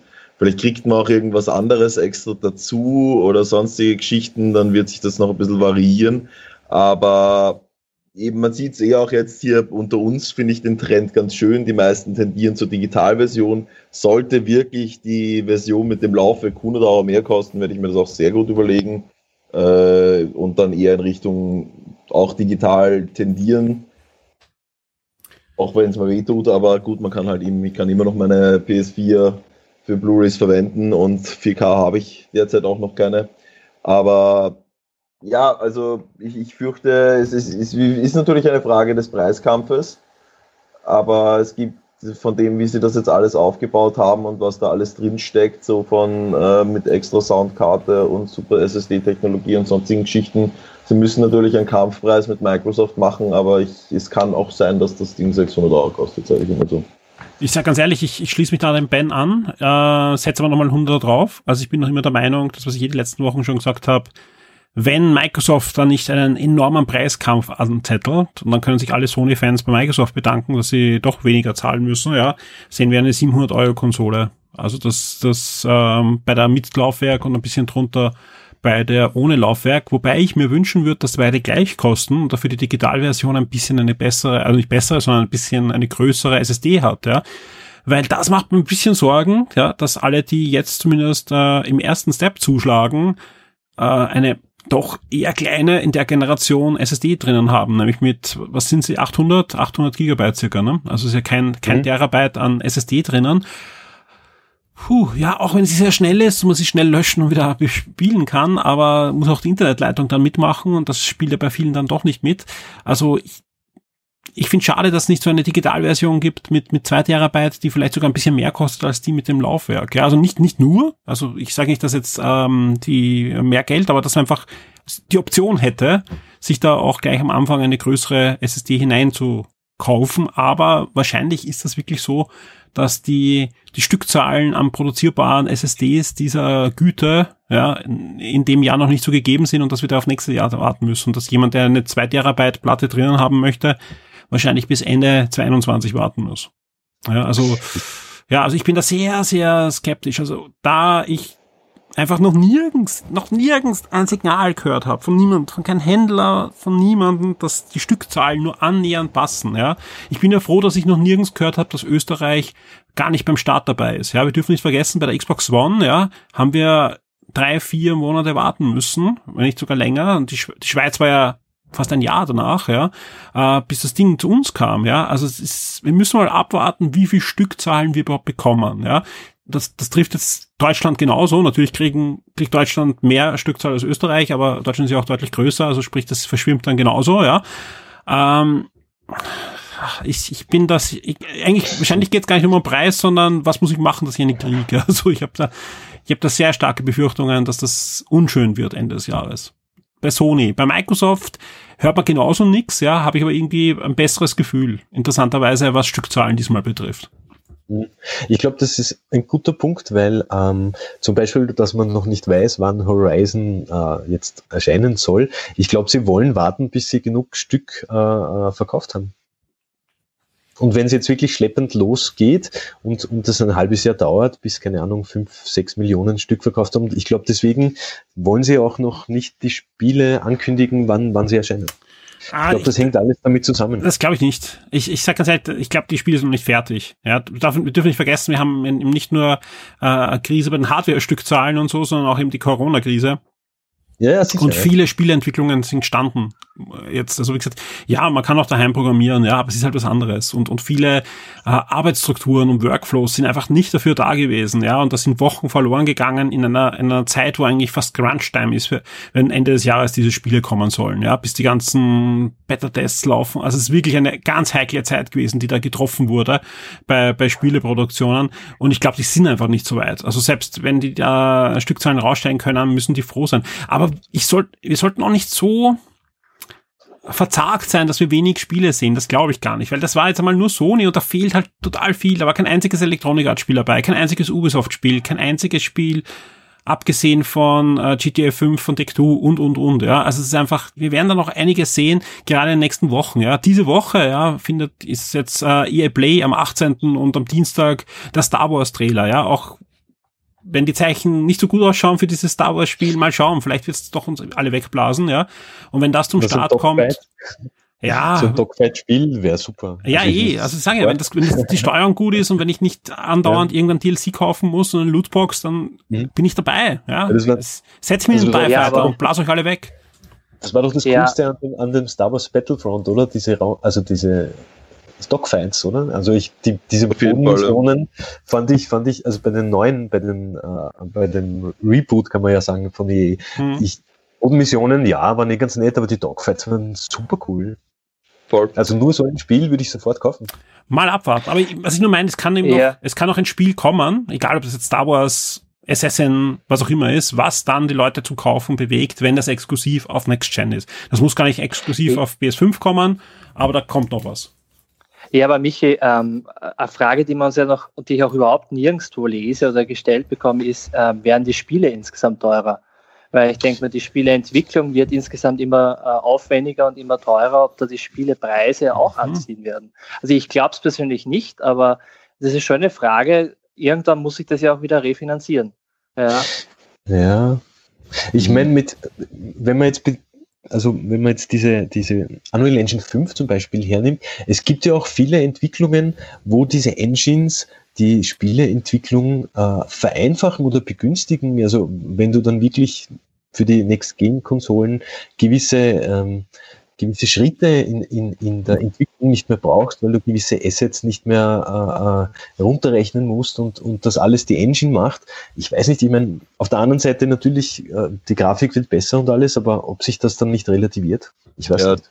Da würde ich dir absolut zustimmen. Also, wenn man sich einfach heutzutage manche Indie-Titel anschaut, ja, die einfach ja. Sachen wegrocken, die weiß nicht, was für 300 Mann-Teams dahinter stehen, denke ich, wird einfach die Tendenz sein, dass diese riesig aufgeblasenen Teams einfach immer mehr zerfliegen und die oder die halt nach wie vor ihre Riesentitel einmal im Jahr rausschießen, ihr FIFA und was auch immer und alle paar Jahre kommt dann ein GTA Aber ich glaube halt einfach, dass, und die, die könnten dann vielleicht sogar teurer werden. Die, da zahlt man dann vielleicht sogar mal 80 Euro für so ein Ding. Aber ich glaube halt einfach, dass der Großteil der Spiele sich dann eher in, vielleicht sogar eine Spur billiger wird, weil es einfach sehr viele oder immer mehr werden, immer mehr Indie-Titel, die aber wie früher AAA-Titel ausschauen und dann halt ihre 40, 50 Euro kosten. Ja, aber ich glaube, der Clemens meint jetzt mal in erster Linie die Triple-E-Titel. Ja, also natürlich gibt es Sales ja. und es gibt ja, auch günstige Titel und, und ja, auch ein, ein aber ich meine, das ist ein wirklich guter das Punkt. Machen, das wären eh alle Service-Games. Also. Ja, das, stimmt, das ja. stimmt natürlich. Das ist das, was ich mit Lootboxen gemeint habe. Ja. Aber der Clemens, es stimmt absolut, dass ich mir ganz ehrlich noch keine Gedanken gemacht habe. Also ich habe wirklich viel über Next Gen schon nachgedacht und, und wahrscheinlich viele, viele Stunden in diversen Podcasts mit diversen Leuten diskutiert und geplaudert und gestritten habe über Next Gen. Aber das Thema ist noch nie aufs Tableau gekommen und das ist natürlich toll, ja. Ähm, Aber böse, ganz kurz, böse Zungen könnten nur sagen, ja, Sony muss ja nur das machen, was Nintendo macht. Also Nintendo-Spiele, die Third Party sind, sind ja auch auf 10 Euro teurer als auf anderen, anderen Plattformen werden trotzdem gekauft. also das ja. äh, funktioniert schon. Man darf nicht vergessen, die äh, Sony First Party Spiele, die haben halt das Problem mit der Lizenzgebühr nicht. Aber man muss doch abwarten, was wir auch nicht wissen zum Beispiel, weil das natürlich noch alles unter NEE ist, ja, steigen die Lizenzgebühren. Ja, also mhm. wie viel muss jetzt Elektronik jetzt abdrücken, wenn ein Spiel auf der PS4 erscheint, wenn ein Spiel auf der PS3 erscheint oder wenn es auf der PS5 erscheint? Und es ist ja auch zum Beispiel so, dass ähm, die Lizenzgebühren oftmals innerhalb des Lebenszyklus einer Konsole variabel sind. Ja, sprich am Anfang zahlt man mehr und, und je, je weiter das Ding verbreitet ist, desto weniger zahlt man. Ganz einfach, wenn sich ein Spiel deutlich mehr verkauft, ja, dann, dann sinkt auch, das ist irgendwie gedeckelt, irgendwann sinkt dann die Lizenzgebühr. Aber es ist unterschiedlich, je nach Hersteller, was aber wieder anders ist, weil, wir haben ja schon angesprochen, Digitalstores und Digitalstores, da hat man dann auch wieder diese, die, die übliche 30% äh, Marge, dafür brauche ich halt nicht produzieren und so weiter. Und ich stelle das, mhm. das äh, Produkt in den BSN Store, Xbox Market, iTunes Store oder was auch immer und äh, braucht mich nicht um den Server kümmern, braucht mich nicht um den Vertrieb kümmern und nichts, aber zahle halt dann fix 30 Prozent an den Hersteller. wenn das natürlich jetzt in die Richtung geht, ja, dann äh, gebe ich dem Ben recht, dann brauchen die Spiele gar nicht teurer werden. Ja, und das, das spricht natürlich auch dafür, dass wir vielleicht sogar eine deutlich günstigere, vielleicht jetzt nicht zum Start, weil einfach die Stückzahlen eh nicht da sind, aber vielleicht im weiteren Step sehen, dass dann einfach zufällig, gar nicht von Sony gepusht, ja, aber bei Elektrohändlern, Amazon und so weiter, plötzlich die Digital Edition immer wieder so deutlich drunter verkauft wird, ja, dass es einfach Sony dann wirklich mit WKZ, also Werbekostenzuschuss, äh, pusht, ja, um natürlich dann doch den stationären Handel immer weiter auszudünnen, weil ein Spiel, ja, das 40 Euro kostet, kann mehr bringen als ein 70 Euro Spiel im stationären Handel, weil das muss ich produzieren. Da kann sein, dass dann irgendwelche nicht verkauft werden. Jedes nicht produzierte Stück, ja, habe ich trotzdem Lizenzgebühren zahlen zahlt und, und, und, ja. Weil es ist ja auch so, dass zum Beispiel Electronic Arts oft für die produzierten Spiele zahlt, ja. Also die produzieren halt x Millionen FIFA und zahlen pauschal für diese FIFA, egal ob sie es jetzt verkaufen oder nicht, ja.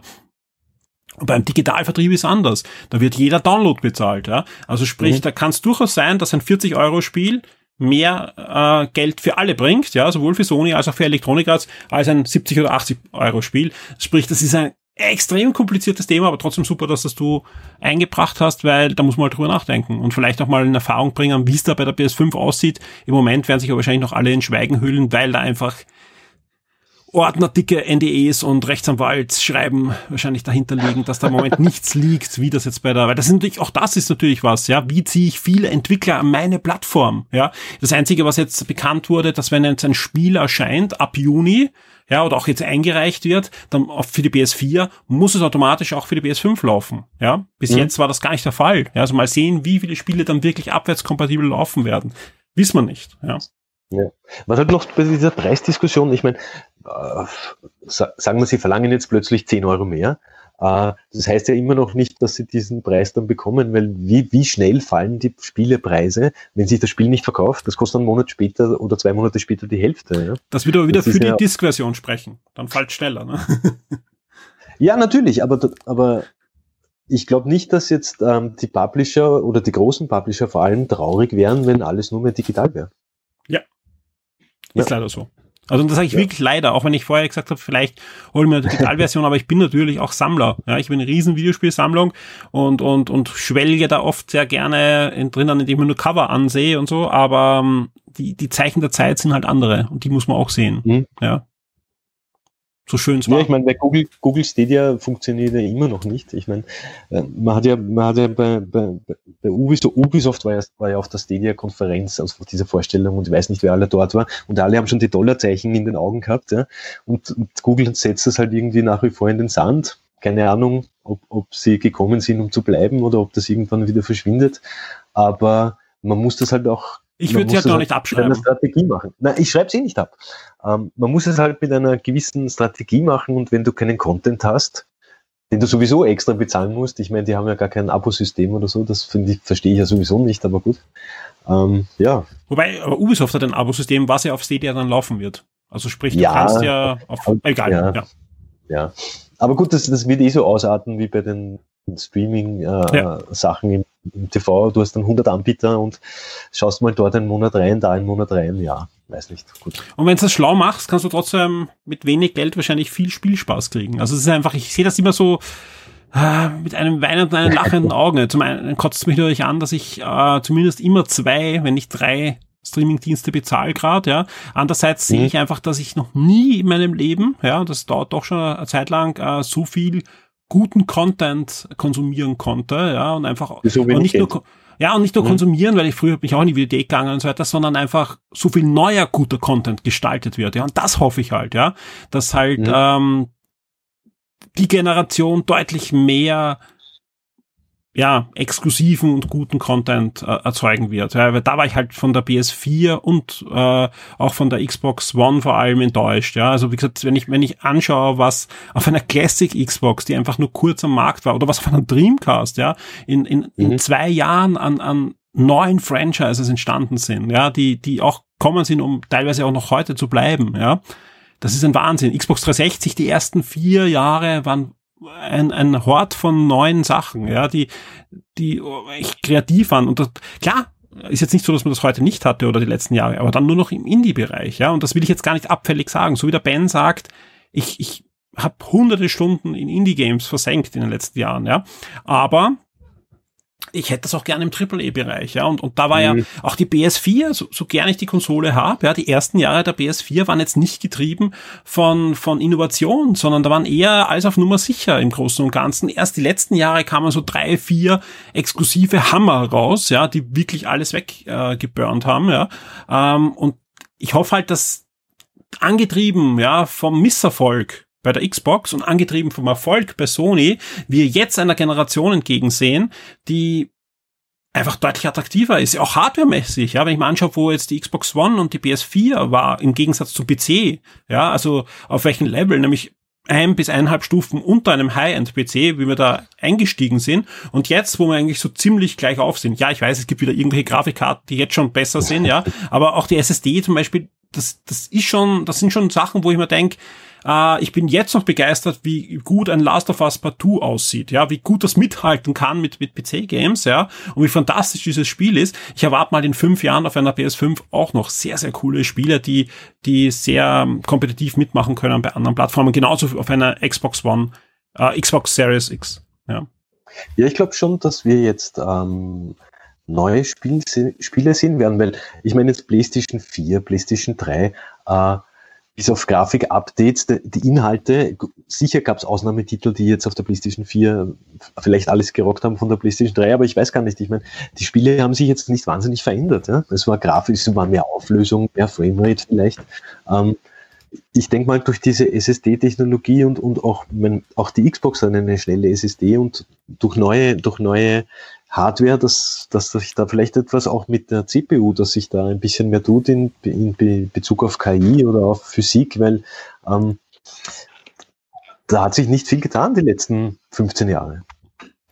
Definitiv. Ja, also das ist ja auch ähm, einfach die, das ist, das, da habe ich ja auch von Anfang an ziemlich hart kritisiert. Das ist halt irgendwie komplett, finde ich, die Innovation flöten gegangen bei der letzten Generation und dann eigentlich jetzt erst wiederbelebt worden mit der Switch, wo dann plötzlich gesehen haben, ah, okay, wenn ich eine coole Idee habe, die so nicht durch einen Gaming-PC ersetzbar ist, dann kaufen das auch die Leute und sind happy damit und das äh, bricht äh, Verkaufsrekorde.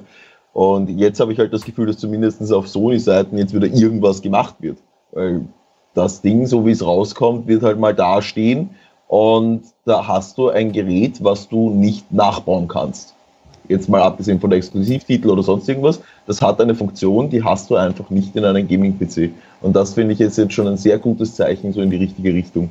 Und auch bei der Xbox ist dieses, man äh, habe ich mittlerweile auch schon wieder gesehen, gibt so Custom-Build-PCs, die genau diese Aufteilung mit dem Mainboard ganz genau gleich machen. Kostet halt dann 4000 Euro so ein Ding. Aber prinzipiell ist möglich. Bei der, bei der PlayStation ist tatsächlich so, hey, wir haben was Neues entdeckt und auch diese ganze 3D-Audio-Geschichte und so weiter, das sind halt wirklich Sachen, wow. Das ist, das ist mal wieder eine nette Idee. So, ich finde, das, das war immer so essentiell. Jetzt egal, ob es ein finanzieller Flop war, wie bei der Dreamcast, wo es diese Memory Sticks hatte, die eigene kleine Minigames waren und solche Sachen. Ich finde das einfach wichtig, dass diese Verspieltheit einfach auch irgendwo noch bei den Konsolen dabei ist, um was Neues auszuprobieren. Und ja, das, das, ja, das, sind halt die, das sind die Dinge, die eine Konsole ausgemacht haben früher. Ja. Finde ich halt auch. Ähm, und ich bin wirklich gespannt, also, also mein, es wird, wurde schon viel darüber erzählt, ähm, wir müssen halt alle selber erfahren, aber ich glaube, dieses, dieses Haptik-Feedback, ich glaube, dass das sehr cool wird. Ja, ich bin generell gespannt, wie sich äh, der Controller ja. anfühlt. Bei der Xbox Series X bin ich mir halt sicher, wie er sich anfühlt, weil das, das Design kenne ich seit der Xbox 360 und bin begeistert davon. Ähm, mhm. Ich finde das PS4-Pad auch überraschend gut, ja, weil ein PS3-Pad konnte ich sehr wenig anfangen. Ähm, ein PS4-Pad kann man gut, kann man gut spielen. Ich bin sehr gespannt auf, auf das PS5-Pad.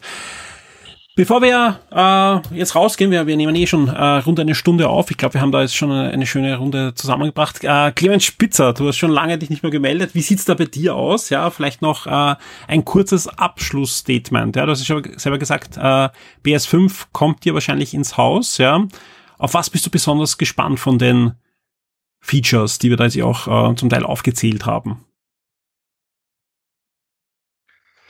Ähm, eigentlich am meisten bin, interessiert mich der Controller. Ich finde besonders dieses haptische Feedback, was der hat, auch bei den ähm, Schultertasten und sowas. Das könnte schon ganz, also ein neues Spielgefühl auch mitbringen. Ähm, ich glaube generell, ja, dass Sony auch versucht, mit dem 3D-Audio, mit dem Controller einfach vers ja. versucht halt den, den Spieler irgendwie eine andere Immersion, ich sage jetzt gar nicht bessere, sondern mal eine andere Immersion noch zu bringen. Und, und es gab ja auch die äh, Patente damals von Microsoft mit Projektoren, die sind halt dann nichts geworden, aber man versucht halt da den Spieler noch mehr ins, ins Geschehen zu ziehen. Ja, Wir wissen ja auch noch nicht, was mit VR passiert. Ja, da, da muss ich kurz reingrätschen. Ähm, ich habe ein Interview angesehen mit den Godfall-Entwicklern. Godfall ist ja dieses Loot, ähm, Loot-Shooter, es ist ja kein Shooter, es ist ja ein, ein, ein Nahkampfspiel. Ähm, schauen wir mal, wie, wie witzig das wird. Es schaut eh gar nicht so schlecht aus. Aber die haben halt gemeint, dass sie das, was sie beim 3D-Sound jetzt äh, versuchen ähm, umzusetzen bei der PlayStation 5, dass du zum Beispiel von hinten diesen Pfeil hörst, der auf dich zufliegt, ja, dass du den auch spürst dann im Controller, dass der von hinten, also ich weiß nicht, sie haben gesagt, man kann sich das schwer vorstellen, es ist halt auch so ähnlich wie Von hinten durch die Handfläche in den Daumen. ja, irgendwie so. Du kannst halt, ähm, du kannst echt eine riesengroße Bandbreite, Sie haben gemeint unendlich, ich meine, unendlich ist immer so relativ, aber an Vibrationen an unterschiedlichen erzeugen, ja, oder auch von welcher Richtung oder wie auch immer. Also so wie ein, wie ein, wie ein, ähm, wie heißt es auf der Switch, dieses äh, HD Rumble, so wie ein getuntes HD Rumble. Ich bin wirklich gespannt, ob, ob das äh, eine neue Immersion irgendwie bringt mit diesem Sound und so. Und ich finde das auch wieder Ben, dass halt diese, diese Gimmicks, die jetzt da angekündigt sind, das klingt halt alles super und, und, und lässt mich halt hoffen, also Auflösung, Framerate, das ist alles nett, nett und schön und, und ich freue mich auch, wenn das Spiel flüssig läuft, aber ob das jetzt 4K ist oder nicht, ich sitze vier, vier Meter von meinem TV entfernt, das, ich sehe das gar nicht. Ja. Aber wenn sich da inhaltlich was tut, dass halt die, die CPU irgendwie neue, neue Möglichkeiten ähm, ähm, ermöglicht oder auch, auch diese SSD, das, das, das ist mir persönlich viel, viel wichtiger, irgendwie was, was Neues zu haben. Ja. Genau. Somit habe ich es eh gleich äh, mein Schlussstatement gesagt. Ne? Damit ziehen wir auch jetzt eine Schlussrunde. Ja, ähm, wer möchte noch was sagen? Ja, hat noch jemand irgendwas am Herzen, was er unseren Hörern erzählen möchte zu seiner Meinung zu BS5? Wie sieht's da aus? Gibt es noch von jemand etwas? Wenn nicht, sind wir fertig. Ja, dann schaut's gut aus, ja. Vielen Dank an die äh, versammelte Runde, ja, die da zu später Stunde sich noch Zeit genommen hat. Ja, muss dazu sagen, wir haben Sonntag und es ist schon nach 22 Uhr. Äh, ich schaue, dass jetzt der der Sonderpodcast zum Wochenanfang, wie wir ihn diesmal nennen, also kein Wochenstart, sondern ein richtiger Sonderpodcast mit, ja, schon so fast knapp eineinhalb, na mehr, knapp über eineinhalb Stunden Länge, wird eher auf die zwei Stunden zugehen, wird noch heute bei unseren Hörern sein. Vielen Dank an euch, ja, äh, auch für eure Mitarbeiter natürlich an der Webseite. Und ich glaube, ihr seid genauso gespannt wie ich auf die nächste Woche mit Electronic Arts und mit vielen anderen Ankündigungen, die wir da jetzt hoffentlich bald sehen und mal sehen, wie es da jetzt weitergeht mit der PS5 und der Xbox Series X. Vielen Dank. Gerne. Tschüss. Ciao. Immer gerne. Ciao. Ja, wir immer gern. Tschüss. Die Shock 2 Streaming-Tipps für Netflix und Amazon Prime Video. Wir kommen zu den Streamingdiensten und wir starten wie immer bei Netflix. Am 17. Juni startet die zweite Staffel von Mr. Ecclesias, also der Sitcom rund um den witzigen Highschool-Lehrer. Am 18. Juni geht's auch weiter bei The Order. Also zweite Staffel für Werwölfe, Magier und Mystery-Fans. Und auch noch am 18. Juni gibt's einen neuen Anime, einen Netflix-Anime, nämlich den zweiten abendfüllenden Spielfilm vom Studio Colorido aus Japan. Und der sieht zumindest im Trailer sehr, sehr nett aus. Am 19. Juli geht's weiter mit The Sinner Jamie, einer neuen Netflix Originalserie. Ebenfalls eine Netflix Originalserie ist auch Der Boden ist Lava und ja, anscheinend äh, wird bei, bei dieser Serie das bekannte Kinderspiel, der Boden ist Lava, mal etwas ernster genommen. Und wir bleiben noch beim 19. Juni, denn da wird einiges erscheinen, auch ein paar durchaus spannende Sachen. Ähm, die zweite Staffel von Most Beautiful Thing und da bin ich sehr gespannt auf die zweite Staffel von The Politician. Ja, das war ja diese Dreiecksbeziehung rund um diese, ja, bisschen jugendlichen Politiker, die da sich versuchen hochzuputschen gegenseitig. Ja. Ähm, wir bleiben beim 19. noch äh, Feel the Beat, ein neuer Netflix-Film äh, wird erscheinen, genauso wie der neue Netflix-Thriller Wasp Nestwork und ähm, generell an dem Tag erscheinen viele Netflix-Filme, nämlich auch Verwirrte Kugel und auch Jania Deck Billet. Und es geht weiter mit einer Netflix-Originaldokumentation, nämlich das erste Lebensjahr Teil 2. Das war die Baby-Dokumentation, die ziemlich eingeschlagen ist. Da gibt's jetzt eine zweite Staffel. Wir bleiben bei den Dokumentationen, denn am 19. erscheint auch noch Father Soldier Son und auch die neue Netflix-Kinderserie Kleinreim Stadt. Ähm, ja, die Frage ist natürlich, was hat Netflix da noch an Lizenzen eingekauft? Und ich kann nur sagen, da ist auch einiges dabei. Schon heute, wenn ich aufnehme, am 14. gibt's The Blacklist, die siebte Staffel. Ja, da gibt's nur eine Korrektur zum letzten Mal. Beim letzten Mal habe ich gesagt, die Serie wird nur in Englisch ausgestrahlt werden. Netflix hat es aber geschafft, die Synchronisation noch fertigzustellen, sprich, siebte Staffel ist jetzt auch auf Deutsch verfügbar. Ich habe noch nicht reingeschaut, aber zumindest gab es eine Pressemitteilung, dass sie eine deutsche Tonspur äh, zum Start schon zur Verfügung haben. Das Einzige, was bei der Serie ist, die ist ja erst vor einigen Wochen fertiggestellt worden, in der USA auch fertig ausgestrahlt worden. Ja, Ich glaube, die letzte oder die letzten zwei Folgen sind in Zeichentrick-Optik, ganz einfach, weil die Schauspieler nicht mehr drehen konnten und die Serie ja jetzt erst fertig wurde. Ähm, am 16. Juni kommt A Rising Tide ins Programm und ähm, für alle Kinder, die gerne Animationsfilme sehen, absolut empfehlenswert, Hotel Transylvanien 3, ein Monsterurlaub. Wenn wir schon nicht selber auf Urlaub fahren können, am 16. Äh, können wir zumindest mit den Monstern auf Urlaub fahren. Und ja, wer es noch nicht gesehen hat, auch die vierte Staffel von Rick and Morty wird am 17. Juni endlich freigegeben. Genauso wie die zehnte Staffel von Modern Family. Also ich glaube, ja, Netflix hat abgeliefert diese Woche. Wir kommen jetzt zu Amazon Prime.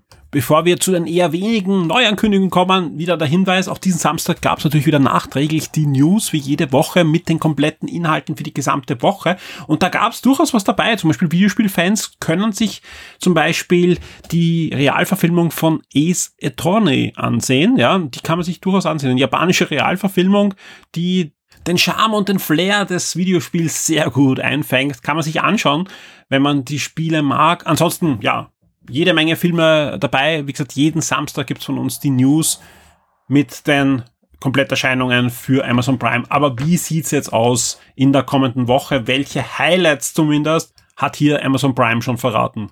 Und da sieht's gar nicht so schlecht aus, denn gleich am 17.06. kommt zum Beispiel ins Programm Parasite, also der Oscar-Abräumer aus Korea, den man eigentlich gesehen haben sollte, wenn man sich irgendwie für Filme interessiert.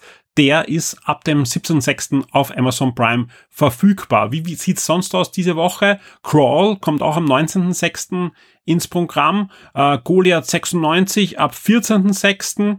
Und ja, das war es eigentlich schon für die Woche mit den großen Sachen, die jetzt schon vorab angekündigt wurden für Amazon Prime. Ist jetzt nicht so besonders, ja, aber wie gesagt, man darf gespannt sein. Am Samstag gibt's wieder auf Shock 2 dann die komplette Liste und gerade in den letzten Wochen waren dann immer so zwischen 35 und 120 zusätzliche Inhalte, die da in den Katalog von Amazon Prime hineingeschoben werden. Und nein, die sind nicht immer absolute Oberliga, ganz im Gegenteil, da ist viel B-Movie dabei und viele Klassiker auch und so weiter. Aber das eine oder andere Highlight blitzt da doch immer wieder vor. Also es zahlt sich durchaus auch zu schauen, jeden Samstag, was da so ins Programm geschoben wurde. Wie sieht's denn aus bei Disney Plus? Die haben ja in den letzten Wochen eher ein bisschen geschwächelt. Ja, der eine oder andere Film kommt rein und ich bin gespannt, wie es da diese Woche aussieht.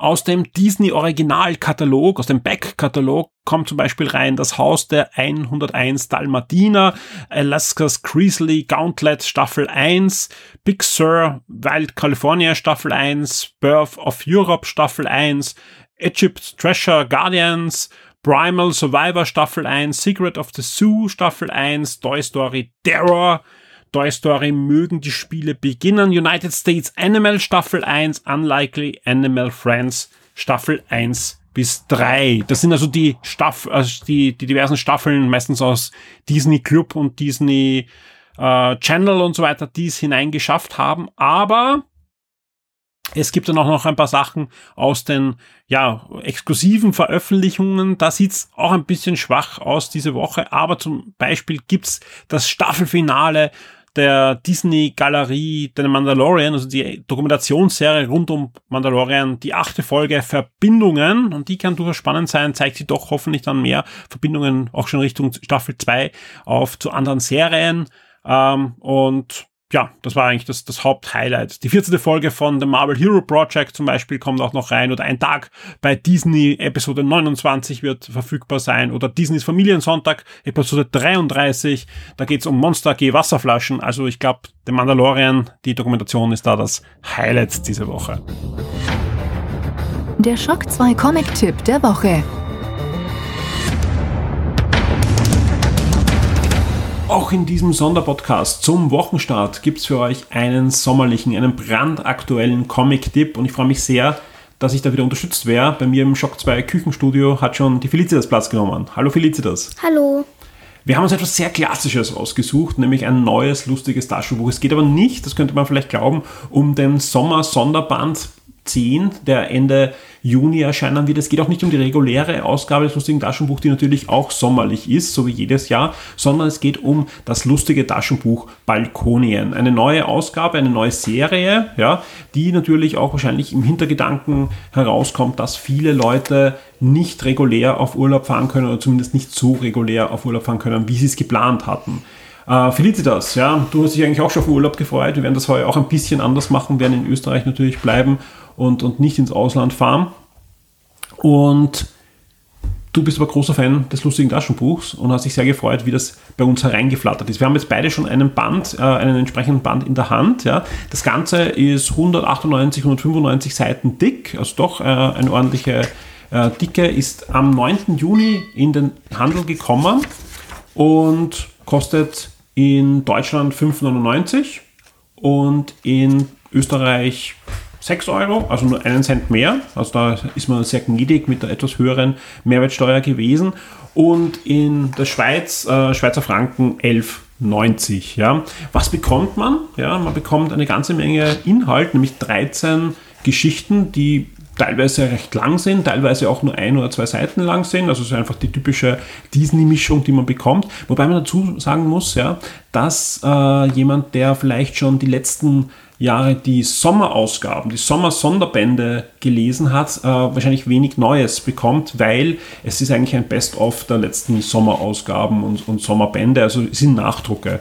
Was ich gesehen habe, ich schaue jetzt mal kurz nach, ja, es ist keine einzige Geschichte irgendwie, die jetzt ähm, zum ersten Mal eine Premiere feiert, so wie in anderen Bänden, sondern sind alles Nachdrucke aus dem lustigen Taschenbuch und vor allem aus diesen Sommerausgaben. Das soll aber äh, jetzt gar keine eine große Kritik sein, weil wer hat schon alle lustigen Taschenbücher gelesen, alle Sommerausgaben, ja, der muss sich natürlich jetzt nicht holen, sondern es ist eigentlich ein, ein auch ein bisschen dünner als die regulären äh, lustigen Taschenbücher, auch ein bisschen anderes Format, ja, aber es ist ideal, um da einfach einen langweiligen Sommernachmittag, wie gesagt, auf Balkonien zu verbringen. Felicitas, ja, du hast das gelesen, genauso wie ich, ja. Suchen wir uns vielleicht jeder äh, ein bisschen was aus, was wir erzählen können. Hast du eine Lieblingsgeschichte? Ich glaube, es ist ja gar nicht so leicht gefallen, deine Lieblingsgeschichte zu finden, oder? Eigentlich kann ich mich nicht entscheiden, aber mir ist etwas sehr Lustiges ins Auge gefallen. Urlaub für jeden Mann, mhm. Seite 91. Das ist ja eine der längeren Geschichten, die drinnen ist, ja. Und ähm, ja, ich glaube, die haben wir eh auch beide gelesen. Und muss dir recht geben, ist sicher eines der absoluten Highlights in, in, in dem Band. Ja. Erzähl mal ein bisschen, um was es geht. Äh, Dagobert Duck hat eine Idee. Ja, alle machen hm. Und dann fragt er halt, wieso hm. Und dann sagen sie, alles ist blöd, wir müssen so viele Koffer packen. Genau, es wird heiß, es wird kalt, nix. Und dann findet er halt einen Koffer, da kann man Urfel reingeben und dann ist da nichts mehr drinnen. Und dann drückt man auf einen Knopf und dann ist wieder alles genau. draußen. Genau. Lass uns kurz erklären für alle, die das, die, die Bilder natürlich jetzt nicht vor sich haben. Ja, es geht darum, dass ganz Entenhausen möchte auf Urlaub fahren und hat diverse Probleme. Die Felicitas hat schon angesprochen, zum Beispiel, dass man in einen Koffer halt nur gewisse Dinge hineinbekommt, ja, und äh, dass es am Strand auch zu heiß sein kann wegen einer Hitzewelle oder dass zum Beispiel der eine ein, ein Meer mit Wellen möchte, wo er surfen kann, und der andere ein, ein ruhiges Meer haben möchte, wo er planschen kann. Ja? Und äh, Dagobert ähm, wittert da eine Geschäftsidee. Und wem beauftragt er, diese Probleme alle zu lösen? Daniel Düsentrieb. Daniel Düsentrieb, genau. Er hat 24 Stunden Zeit, alle Probleme zu lösen und hat das geschafft? Mhm. Genau, er hat es geschafft. Wir wollen die Geschichte auch jetzt nicht komplett spoilen, aber zum Beispiel erfindet er einen Koffer, wo man die Dinge, die man hineinpackt, auf den Knopfdruck, das ist das, was die Felicia zuerst erklärt hat, in ein Paralleluniversum ähm, verfrachten kann oder oder so einen Schirm und umso heißer es ist, umso kälter unter dem Schirm und der halbe Strand ist voller Schnee. Genau, weil es ist dann natürlich sehr heiß durch die Hitzewelle und die äh, Schirme produzieren dann schon Schnee, weil das halt abkühlen soll. Äh, der Punkt ist, ja, es geht wieder einiges schief. Also vieles, was sich Daniel Drüsentrieb überlegt hat, funktioniert am ersten Blick nicht so, aber so viel darf verraten sein, die Geschichte hat auch ein gutes Ende. Sonst wollen wir gar nicht so viel über den Inhalt dieses Bandes äh, erzählen, außer dass neben den 13 Geschichten noch 10 weitere Seiten drinnen sind mit sommerlichen Tipps. Ja?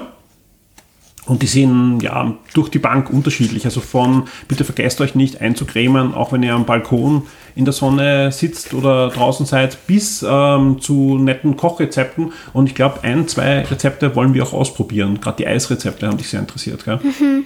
Ja, da werden wir die nächsten Tage, wenn wir die Rezepte aus dem lustigen Taschenbuch Balkonien noch ausprobieren. Vielleicht berichten wir dann in einer der nächsten Sendungen drüber, ob das Eis genießbar war, was wir fabriziert haben. Ja, Gibt es sonst noch irgendwas, was du erzählen willst? Gibt es noch eine Geschichte vielleicht, die du den Lesern ans Herz legen möchtest, die da auch noch ein bisschen ins Auge gesprungen ist?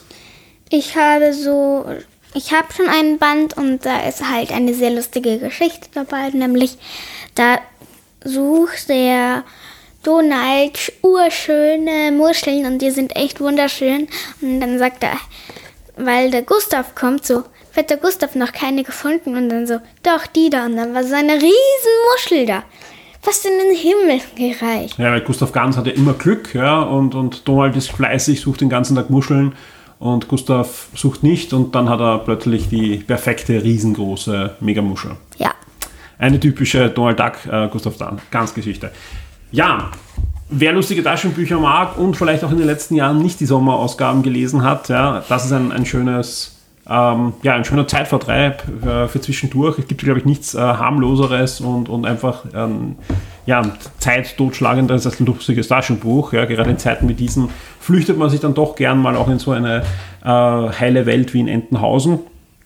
Und sonst, ja, ihr habt, glaube ich, auch bei der Begeisterung von meiner Tochter gehört, es ist auch ein ideales Geschenk für Kinder. Ja, also gerade äh, ab der Volksschule hm, ein bisschen lesen kann, kann man da schon ordentlich hineinlesen, weil einfach auch neben den Comic-Geschichten auch noch die Tipps drinnen sind und da habt ihr doch für einige Stunden was zu tun. Felicitas, vielen Dank für deinen Input da beim lustigen Taschenbuch Urlaub auf Balkonien. Wie gesagt, äh, der Band ist seit 9. Juni im Handel erhältlich. Also in, in Österreich, ich glaube in Deutschland ist es eh auch ähnlich und in der Schweiz ja, bei uns sogar in Supermärkten erhältlich, hat äh, knapp 200 Seiten und kostet rund 6 Euro. Felicitas, bis zum nächsten Mal. Vielen Dank. Gern bald wieder.